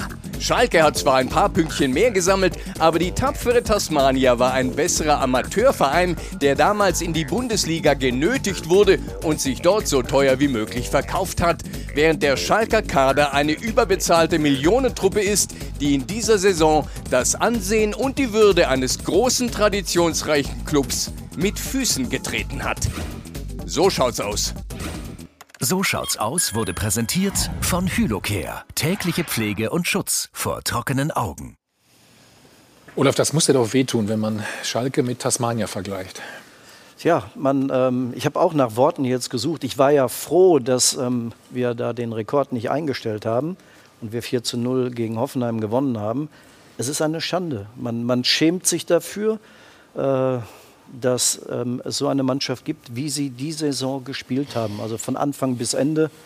Es war eine einzige Katastrophe. Peter, ich lese hier gerade kein Auswärtssieg unter anderem. Gut, Negativbeispiele gibt es genug. Ich glaube, da haben wir genug Statistiken dieses Jahr. Ja, hm. die Statistiken, einige Statistiken. Auch die Anzahl der Spieler, die eingesetzt wurden, das war ein blanker und wirrer Aktionismus teilweise. Wenn man sieht, es gab ja eine gewisse Entwicklung. Es war ja nicht diese Saison, sondern es hat ja irgendwann mal angefangen äh, Jochen Schneider, der dann neu installiert wurde, sagen wir es mal so, hat ein, ein, ein, eine Mannschaft, ein, ein, ein Umfeld mehr oder weniger und, und, und eine Konzeption mitgenommen oder übertragen bekommen, mit der er nicht zurechtgekommen ist. Mit Sicherheit äh, eine unglückliche Darstellung in verschiedenen Situationen. Und es eskalierte für mich persönlich äh, in den gesamten Führungsbereich äh, genau zu diesem Zeitpunkt, als Clemens Tönnies plötzlich nicht mehr für Schalke 04 unterwegs war. Der zweifelsfrei auch den einen oder anderen Kritiker äh, aufgerufen hat mit einigen ja. Verhaltensweisen, für die er sich allerdings entschuldigt hat. Aber solange Clemens Tönnes im Verein war, war er immer imstande, irgendwelche Dinge noch auszugleichen, war immer imstande, zu seinen Sachen zu stehen. Und Schalke 04 hat seit dem Weggang keine Führung mehr. Keine Führung, die natürlich eine Auswirkung hat bis nach unten hin und was, wie der Olaf gerade sagte, die Mannschaft abgeliefert hat, die nicht mal eine Mannschaft war. Also ja, vom ersten bis zum letzten Spieltag war einfach Jetzt sollen es Peter Knebel und Rufen Schröder wuppen. Richtige Entscheidung aus deiner Sicht? Also das ist jetzt, äh, ja, ich will mich jetzt da nicht, nicht rauslügen, aber das muss, das muss ich wirklich zeigen. Der Peter Knebel ist sicherlich einer, der in der jetzigen Situation einer ist, der sehr ruhig arbeitet, der sehr gewissenhaft arbeitet und das ist, glaube ich, in der jetzigen Situation das Richtige.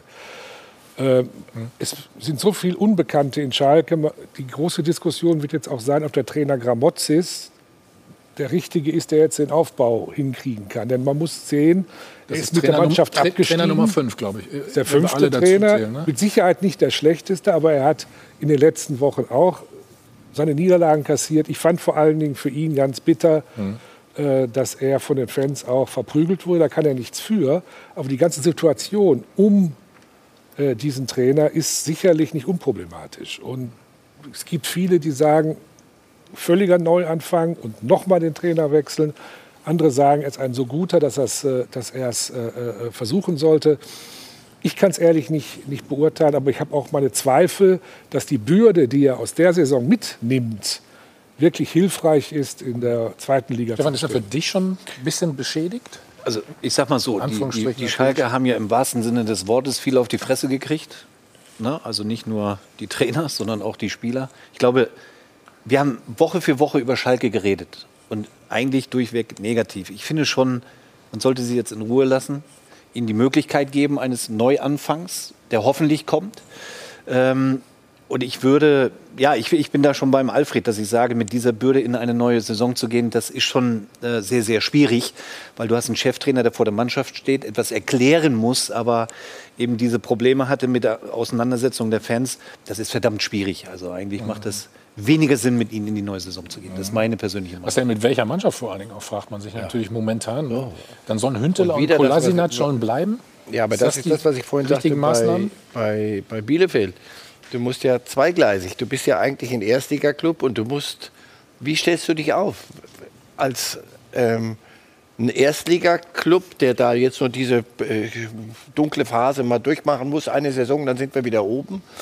Oder musst du nicht vielmehr einen Zweitliga-Club Club hinstellen, der das annimmt, was in der zweiten Liga verlangt wird. Also, dass sie dann, wenn es gegen Werder geht oder gegen HSV, das wird dann irgendwo auf Augenhöhe passieren. Ja. Aber die müssen auch nach Heidenheim und nach Sandhausen und da. Und für die ist, wenn Schalke kommt, Volksfeststimmung. Und nach Dresden und, und Rostock, die hochkommen. So, und dann gibt es, das die werden nicht sagen, so jetzt spielen wir Ja. mit euch, mal machen wir ein bisschen schönes Fußballfest, sondern da heißt es, Schalke, seid ihr nicht der Club, der Meister der Herzen, na, da pass mal auf. Ja, ja, ich glaube auch, dass Und man erstmal dieses, wie baust du dann einen Kader? Wollte, genau, Kader. Ich wollte Ja. sagen, ähm, man braucht eine Achse erst einmal. Und man geht ja davon aus, dass Fährmann bleibt. Latza ist geholt worden, Terodde und Huntela. Ich finde, ähm, wenn er körperlich da wieder hinkommt, ähm, dass er ähm, nicht so verletzungsanfällig ist, das war er ja eigentlich nie. Gut, 37 Jahre, dann hat man Das eine ist schon ein Achse. bisschen Risiko, ne? Und man muss jetzt erstmal abwarten, welche Spieler kann Schalke überhaupt ähm, finanzieren und bekommen. Und deswegen jetzt das zu sagen, nach dieser katastrophalen Saison ist unheimlich schwierig. Und ich finde, ähm, der Trainer ist geholt worden, ähm, sicherlich für die paar Spiele, aber auch für den Neuaufbau, für die neue Saison. Und das hat Peter Knebel ganz klar gesagt. Also du gehst davon aus, äh, Klar, dass er weitermacht. ne? Außer es ist intern was passiert, das haben wir ja vorhin bei Bremen auch gesagt. Nur Gerald Asamoah, Mike Büskens, ähm, Schober und Norbert Elger, die können ja, weil sie nah dran sind, entscheiden, ist das der richtige Trainer für den Neuanfang oder nicht? Und wir werden es dann in der neuen Saison sehen. Ja, aber die Und- Frage ist, sind das die Richtigen, die diese Entscheidung treffen würden? Genau, aber erst Das einmal ist die bin ich nächste froh, Frage. Das ist dass eigentlich man- die alles entscheidende Ja, ja. Frage. Also Was die ist deine- was ist deine Antwort? Das wage ich Lass- zu bezweifeln. ja, ja, aber, ähm, ich wollte gerade noch sagen, ähm, die Namen, die ich gerade genannt habe, ich bin erst mal froh, dass man jetzt aus dem eigenen Stall auch welche geholt hat. Wir haben zwar das Beispiel mit Bremen, wo die ihr eigenes Süppchen kochen, aber kritisi- bei Schalke war es ja. ja umgekehrt. Da hat man ja immer die von irgendwoher geholt. Mhm. Rufen Schröder hat man jetzt ähm, auch von außerhalb geholt, aber ich glaube jetzt auch äh, Identifikationspersönlichkeiten mit Büskens, Asamoah, auch Peter Knebel ist ein Mann des Ruhrgebiets und ich bin erstmal froh, dass man nicht wieder irgendwo in die Welt gegangen ist, sondern die jetzt installiert hat. Und wir haben ja noch einen wichtigen Termin vor der Brust am 13.06., ähm, die Mitgliederversammlung, wo die Hälfte, mindestens fünf, werden neu gewählt in dem elfköpfigen ähm, Aufsichtsrat. Und da wird sich auch einiges tun. Und das muss man auch abwarten. Das ist der Entsche- mit der entscheidende Punkt. Weißt du, wir, wir reden jetzt so, welchen Kader und äh, eine Achse. Das ist so, wie wenn man über einen Fußballverein spricht. Nur Schalke mit all dem drumherum, mit den finanziellen, äh, mit dem Erbe, mit dem katastrophalen, das sie mit sich rumschleppen. Und dann wird es darum gehen, wie stellst du dich für die Zukunft auf als, als Schalke? Eingetragener Verein, schön mit aller Romantik und der Steiger kommt und unten gehst du durch die Pappmaché, durch das Bergwerk da unten auf dem Platz raus, wo ich denke, Freunde, Stollen. Wie wäre es denn, wenn wir das alles mal lassen, wenn wir uns mal ganz konkret mit Profifußball jetzt mal auseinandersetzen und die mal machen lassen sportlich. Dieses Umfeld muss endlich Ja, entfiebert die werden. Fußstapfen, die sind ja auch, wenn ich das noch sagen Irre. darf, die Fußstapfen sind auch so groß. Das, was Peter auch gesagt hat, mit ähm, Tönnis ist gegangen, Natürlich. Peters ist gegangen, Ja. der Pressesprecher ist gegangen, aus dem Aufsichtsrat sind einige zurückgetreten. Da sieht man die, die ganzen Trainer, die ganzen Manager, was da. Ähm, Also der Verschleiß ist schon nicht ja. ohne, muss Wer man es mal sind so wir, sagen. wo wollen wir hin, was, Genau. was, was ist Entscheidend- es? Das Entscheidend ist doch, wie Auch da fast alles im Fußball, der Zeitpunkt. Die Qualität der Entscheidung in Bezug auf den Zeitpunkt, die ist entscheidend. Und Olaf sagte gerade, am 13. Juli, am Juni. 13. Juni findet die Entscheidung statt. Wie sieht es im Aufsichtsrat aus? Welche Unterstützung bekommt der Vorstand? Jetzt haben wir aber ein Problem. Bis zu dem Zeitpunkt muss die Mannschaft schon, schon stehen in der zweiten Liga. Wird frühzeitig angefangen. Ja, Mitte Juli, Ende Juli, am 24. Ju deswegen ist ja Juli mit Latz, beginn- Latza beginn- und mit Terodde, denke ich, sind zwei gute Zwei, Transfers. aber wir ähm, reden von zwei ne? Spielern. Wir wissen noch gar nicht, wer bleiben kann. Wer kommt zurück? Wen kann ich überhaupt finanzieren? Vielleicht zurückkommen. Vielleicht, aber von vielleicht kann ich keine Mannschaft aufstellen. Ich muss genau wissen, der Zeitpunkt ist gefährlich. Ja, da, mit wem? Kaderzusammenstellung ganz entscheidend, bin ich voll bei dir. Was ich aber auch sportlich ganz entscheidend finde, ist, wenn die Zuschauer zurückkommen, wie sie, empfangen sie die Spieler? Aha. Sind sie bereit, auch in der zweiten Liga den zu, vollen Support zu geben? Hinter der Mannschaft von Anfang an zu stehen? Oder wenden sie sich direkt ab? Das ist ja dieser schmale Also die Grad auf Frage, Schalke, glaube ich. Die stellt sich, glaube ich, nicht. Nein. Nee, also ich bin nicht? da optimistisch. Äh, Peter kennt die Fans gut, ich kenne sie gut, Alfred kennt sie. Die werden, also ich bin davon überzeugt, dass, wenn das möglich ist, dass die Zuschauer wieder ins Stadion kommen, die stehen wie eine Wand. Jetzt mal am Anfang auf jeden Fall. Natürlich, Ja. da Okay. bin ich Genau, das ist der 100 Prozent überzeugt. Und das ist der Punkt. Am Anfang, Das ist zu, ja schon mal gut. je, am Anfang zu jedem Fall, auf jeden Fall zu 100 Prozent, gar keine Frage. Und jetzt kommt der Punkt, der vorhin gefragt wurde: Gramozis der Richtige oder der Falsche? Und als ich da mal gefragt wurde von Peter Knebel, was ich von Gramozis halte, habe ich gesagt, eine ganze Menge. Ein überragender Mann mit sehr, sehr guter Fachkenntnis, ein gutes Auftreten. Also er passt. Jetzt kommt aber der Punkt. Der Zeitpunkt ist die einzige Katastrophe. Wenn ein Grabotzis, was sich jetzt leider bestätigt, ein Spiel nach dem anderen verliert, wofür er gar nichts kann, ist er möglicherweise schon verbrannt für die neue Saison im Falle, dass die neue Saison möglicherweise trotz aller Unterstützung bei den Fans mhm. schlecht gestartet wird. Dann ist er nämlich durch. Dann muss Schalke 04 wieder reagieren. Ja. Und das hatten wir im letzten Jahr, als Wagner gegangen wurde, den man auch nach einer Katastrophensaison mitgenommen hat, zwei Spiele gelassen hat. Und dann musste man eine Entscheidung treffen. Geht Schalke wieder hoch? Sofort wieder hoch? Ja oder nein? Hoffnung groß. Olaf, ja oder nein? Ich glaube nein. Ich hoffe ja, aber wissen tue ich es auch nicht. Ich, muss die Schalker Fraktion hier fragen, hätte ich beinahe gesagt. Alfred, oder? Ja. Ja. Alternativlos, weil sonst. Warum werden wir nicht gefragt? nee, weil ich jetzt erst einen Spot mache. Ach so, okay. Und dann eine Schalte, oder was? So, Stefan, ja oder nein? Schalke schafft den Wiederaufstieg sofort? Ja, aber. Ach nee, aber kostet 3 Euro. Was? Ja, das, wollte, das wollte ich. Zahlst du jetzt? Nein, Schalke geht direkt hoch. Marcel? Alternativlos. Wenn nicht, droht ähm, Treibsand. Fragen, gern nachfragen in Hamburg, Nürnberg und anderswo. Stefan, jetzt zahle ich, jetzt zahle ich für dich auch mal, ne? weil ein Spiel dauert ja 90 Minuten. Ja, komm, heute, letzter Tag, komm. Ein Spiel dauert 90 Minuten, manchmal aber auch sogar 95. Komm. Die Szene der Woche wird Ihnen präsentiert von LEDVANCE. Smartes Licht für zu Hause.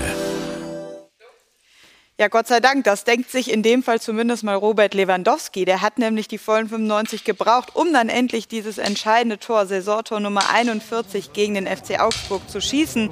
Und damit hat er dann ja jetzt auch den alleinigen Torrekord in einer Bundesliga-Saison vor Gerd Müller. Er hat 90 Minuten lang alles probiert, das kann man ihm nicht vorwerfen, aber irgendwie hatte sein Landsmann, FCA-Keeper Rafa Gikiewicz, so ein bisschen was dagegen aber am Ende dann eben doch mit dem glücklichen Ausgang für Robert Lewandowski. Danach gab es noch eine schöne Geste, haben die Bayern auf Twitter gepostet. Nach seinem Rekord übergibt nämlich Robert Lewandowski Gerd Müllers Ehefrau Uschi ein ganz spezielles Präsent. Und zwar dieses Trikot hier als Andenken Forever Gerd. Und dazu gibt es noch ein Blumensträußchen, passend in Rot-Weiß, als kleine Wiedergutmachung, dass er jetzt eben der neue Rekordhalter ist. Die Szene der Woche wurde Ihnen präsentiert von LEDVANCE. Smartes Licht für zu Hause. Es sah gestern erstmal so aus, als wenn er es nicht schaffen würde. Schon in Freiburg hatte er die Slapstick-Szene, ja, wo du sagst, der Fußballgott scheint aber zu sagen, nee, nee, nee, nee, nee, pass mal auf, das lassen wir mal dem Gerd. Wird das in Zukunft noch mal getoppt, die 41? Niemals. Nein? Never ever. Aber das haben wir bei Gerd Müller ja auch geglaubt. Ja, aber ja? doch. Er kann es selber auch schaffen ja, im nächsten Jahr. Durchaus möglich. Damit machst du die. Ma Wie viele Punkte haben die Bayern dann Vorsprung? Sie hatten schon mal über 20. So. Also, ja, ich kann es mir nicht vorstellen. Aber Gerd Müller bleibt die größte so. Legende er, er nimmt überhaupt. Man muss ja auch eins sagen, man muss ja auch eins sagen bei Gerd Müller, auch ich bin ja, also ich habe die Saison damals 71, 72 mhm. live miterlebt und äh, was ich aber nicht mehr wusste, ist, dass Gerd Müller keine Elfmeter geschossen hat. Er hat sogar in der Vorrunde zwei drei, verschossen, drei, drei, drei sogar verschossen. Das wusste ich nicht. Jetzt will ich die Leistung von Lewandowski nicht schmälern. Das ist ganz toll und das ist sicherlich der beste äh, Mittelstürmer der Welt. Aber das Letzte, was ich jetzt noch für Gerd Müller so als positiv empfinde, ist, dass er ohne Elfmeter nach wie vor diesen äh, äh Rekord hält. Und das finde ich. Ich denke, wir müssen nicht Gerd Müller vor irgendwas schützen. Nein. Es ist an dem, nichts nimmt ihm, von der, dem Legendenstatus, nichts nimmt das gestern, was der Lewandowski gemacht hat. Und es macht den Lewandowski auch nicht zum schlechteren Menschen, dass er es gemacht hat. Das ist Leistungssport. Hat das jemand gesagt? Nein. Bitte? Nein, aber es gab ja immer das so diesen Unterschied. Ja, ja, ja. Er soll gar nicht spielen und ähnliches. Damit er so Elfmeter verschießen hat sogar einer eine schöne Geste, wenn er, wenn er gar nicht spielt gestern oder damit er nicht angeschossen wird. Hör auf, das ist Leistungssport und wenn er das erreichen kann, mach es. Wäre das nicht schön gewesen, wenn er nicht gespielt hätte? Oder wenn Nein. er gespielt hätte, hätte er hinten gespielt? Schau mal, siehst Nein. du, ich glaube, wir Älteren als Romantiker sagen, komm. Aber oder in der 95. schiebt er den Ball dem Torhüter hin. Hör auf, aber, aber es ist Leistungssport. Ja, es macht ihn nicht schlechter und dem Gerd nimmt es nichts weg. Dann machen wir noch das wäre die Abkehr vom, vom, vom Sport. Das ja, wäre die Abkehr vom, also wir machen noch mal ein kurzes Päuschen, sind gleich noch mal da, wie jeden Sonntag nach uns. Pur Landstein. Unser Chefredakteur ist da und der Gastgeber ist Jochen Stutz. Werbung Anfang. Werbung Ende. Wir sind nochmal zurück. Beim Check 24 Doppelpass haben wir mal eine wunderbare Aktion, die Jana erstmal einläutet, sozusagen. Ja, wir müssen ja noch unser Phrasenschweinchen lernen. Wir haben ja fleißig gesammelt über die Saison. Wir haben ja eben schon gesagt, die Hälfte geht an die Neven Subotic Stiftung. Bleibt ja noch eine Hälfte übrig. Und Check24 packt noch was obendrauf, habe ich gehört. Genau. Und ich begrüße erstmal ganz herzlich Dagmar Ginzel. Ähm, offizieller Titel, Moment, was war das nochmal? Ähm, Chief Communications Officer bei Check24. Aber viel, viel einfacher ist, dass ich verantwortlich bin für die Initiative Check24 hilft, in der wir das gesamte soziale Engagement von Check24 bündeln. Und neben dir, genau, Martin Heimes, Vorsitzender der Kampagne Du musst kämpfen. Martin, hallo. Ja, ich glaube, wir sehen uns äh, jede Saison, ne? oder? Ja, jetzt schon zum vierten Mal. Wunderbar, ganz toll. Okay. Warum unterstützt äh, Check24 ähm, Martin äh, und die und Kampagne Du musst, kämpfen. kämpfen. Genau. Ja, Du musst kämpfen und Check24 verbindet tatsächlich ein gemeinsames Ziel, nämlich der Einsatz für benachteiligte Kinder und Jugendliche. Und das, was ihr, Martin, bei Du musst kämpfen macht, das finden wir so beeindruckend. Den Spirit, den die an den Tag legt, den krebskranken Kindern zu helfen, das ist wirklich ganz große Klasse. Und deswegen haben wir gesagt, das arme Corona-Schwein, genau, hier steht es auch. Genau, du musst mal sagen, ihr habt, ihr habt wieder aufgerundet. Ich, ne? Genau, wollte ich jetzt gerade. Es oh, ist ein bisschen schlank aufgestellt, das Schwein. Und dieses Jahr runden wir auf auf 24.000 Euro, genau wie auch letztes Jahr, für eure Initiative und um das Leben der Kinder ein bisschen besser zu machen. Da dürft ihr ruhig mal klatschen hier. So, Martin, natürlich. Geld kann man immer gut gebrauchen, ne? gerade äh, für, für so eine schöne Aktion. Was ist damit geplant? Ja, wir freuen uns zunächst mal sehr, dass das wieder geklappt hat, weil gerade im letzten Jahr war es halt auch für uns schwierig, Gelder zu sammeln, weil wir ja auch Klar. oft auf äh, Sportveranstaltungen oder auch Geburtstage, Hochzeiten, wofür uns gesammelt wurde. Das ist fast alles ausgefallen. Von daher toll, dass wir hier jetzt noch mal so viel Geld kriegen. Und der Schwerpunkt ist äh, ein Projekt, was unser Sohn damals ins Leben gerufen hat, der selber über zwölf Jahre an der Kinderkrebsstation in Frankfurt war, dass wir da eine Sporttherapie ins Leben gerufen haben, mit der die Kinder während der Chemozeit oder auch ambulant oder auch in der Nachsorge jetzt äh, Unterstützung bekommen. Und es hat sich gezeigt, dass diese Kinder, die das mitmachen können, auch früher aus dem Krankenhaus kommen und auch früher wieder zur Schule gehen können. Ja. Aber leider wird das von den Krankenkassen noch nicht als Kassenerziehotherapie anerkannt und deshalb äh, wird das halt zurzeit von unseren Spenden finanziert. Das heißt, dafür müssen wir kämpfen auch, ne? Dass Definitiv. die Krankenkassen das mal ja, endlich auch Fall, genau. Ja? Wir haben jetzt äh, seit letztem Jahr eine Kooperation auch mit einem Netzwerk Active Onco Kids, Active Onco Kids heißen mhm. die. Und zwar beraten die bundesweit Kliniken in diesem Bereich äh, Sporttherapie. Und vielleicht ergibt sich dann neben Frankfurt, dass auch demnächst an einigen anderen Unikliniken, Kinderkrebsstationen diese Therapie halt Standard wird und vielleicht auch irgendwann mal von den Kassen bezahlt werden kann. Martin, weiter so, sage ich nur. Ja, viel Erfolg, vor allem viel Gesundheit. Dagmar gilt natürlich auch für, für dich und auch für Check24. Ne? Wir unterstützen das weiterhin. Wir freuen uns drauf. Ja, das ist doch ein schönes Schlusswort. Wir haben auch noch ein bisschen Sport im Programm. Also danke für euren Besuch nochmal. Alles Gute. Ja, wir danken. Ich wiederhole nochmal, vor allen Dingen gesund bleiben.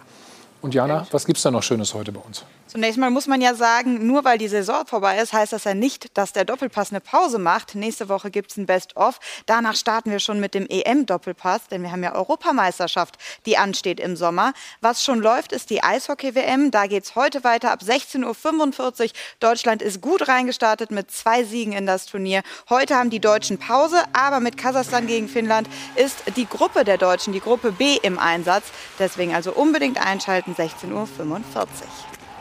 Ja, das war's für heute. Letzter Spieltag der Saison 2020, 2021. Nochmal danke an euch. Danke an meine Runde.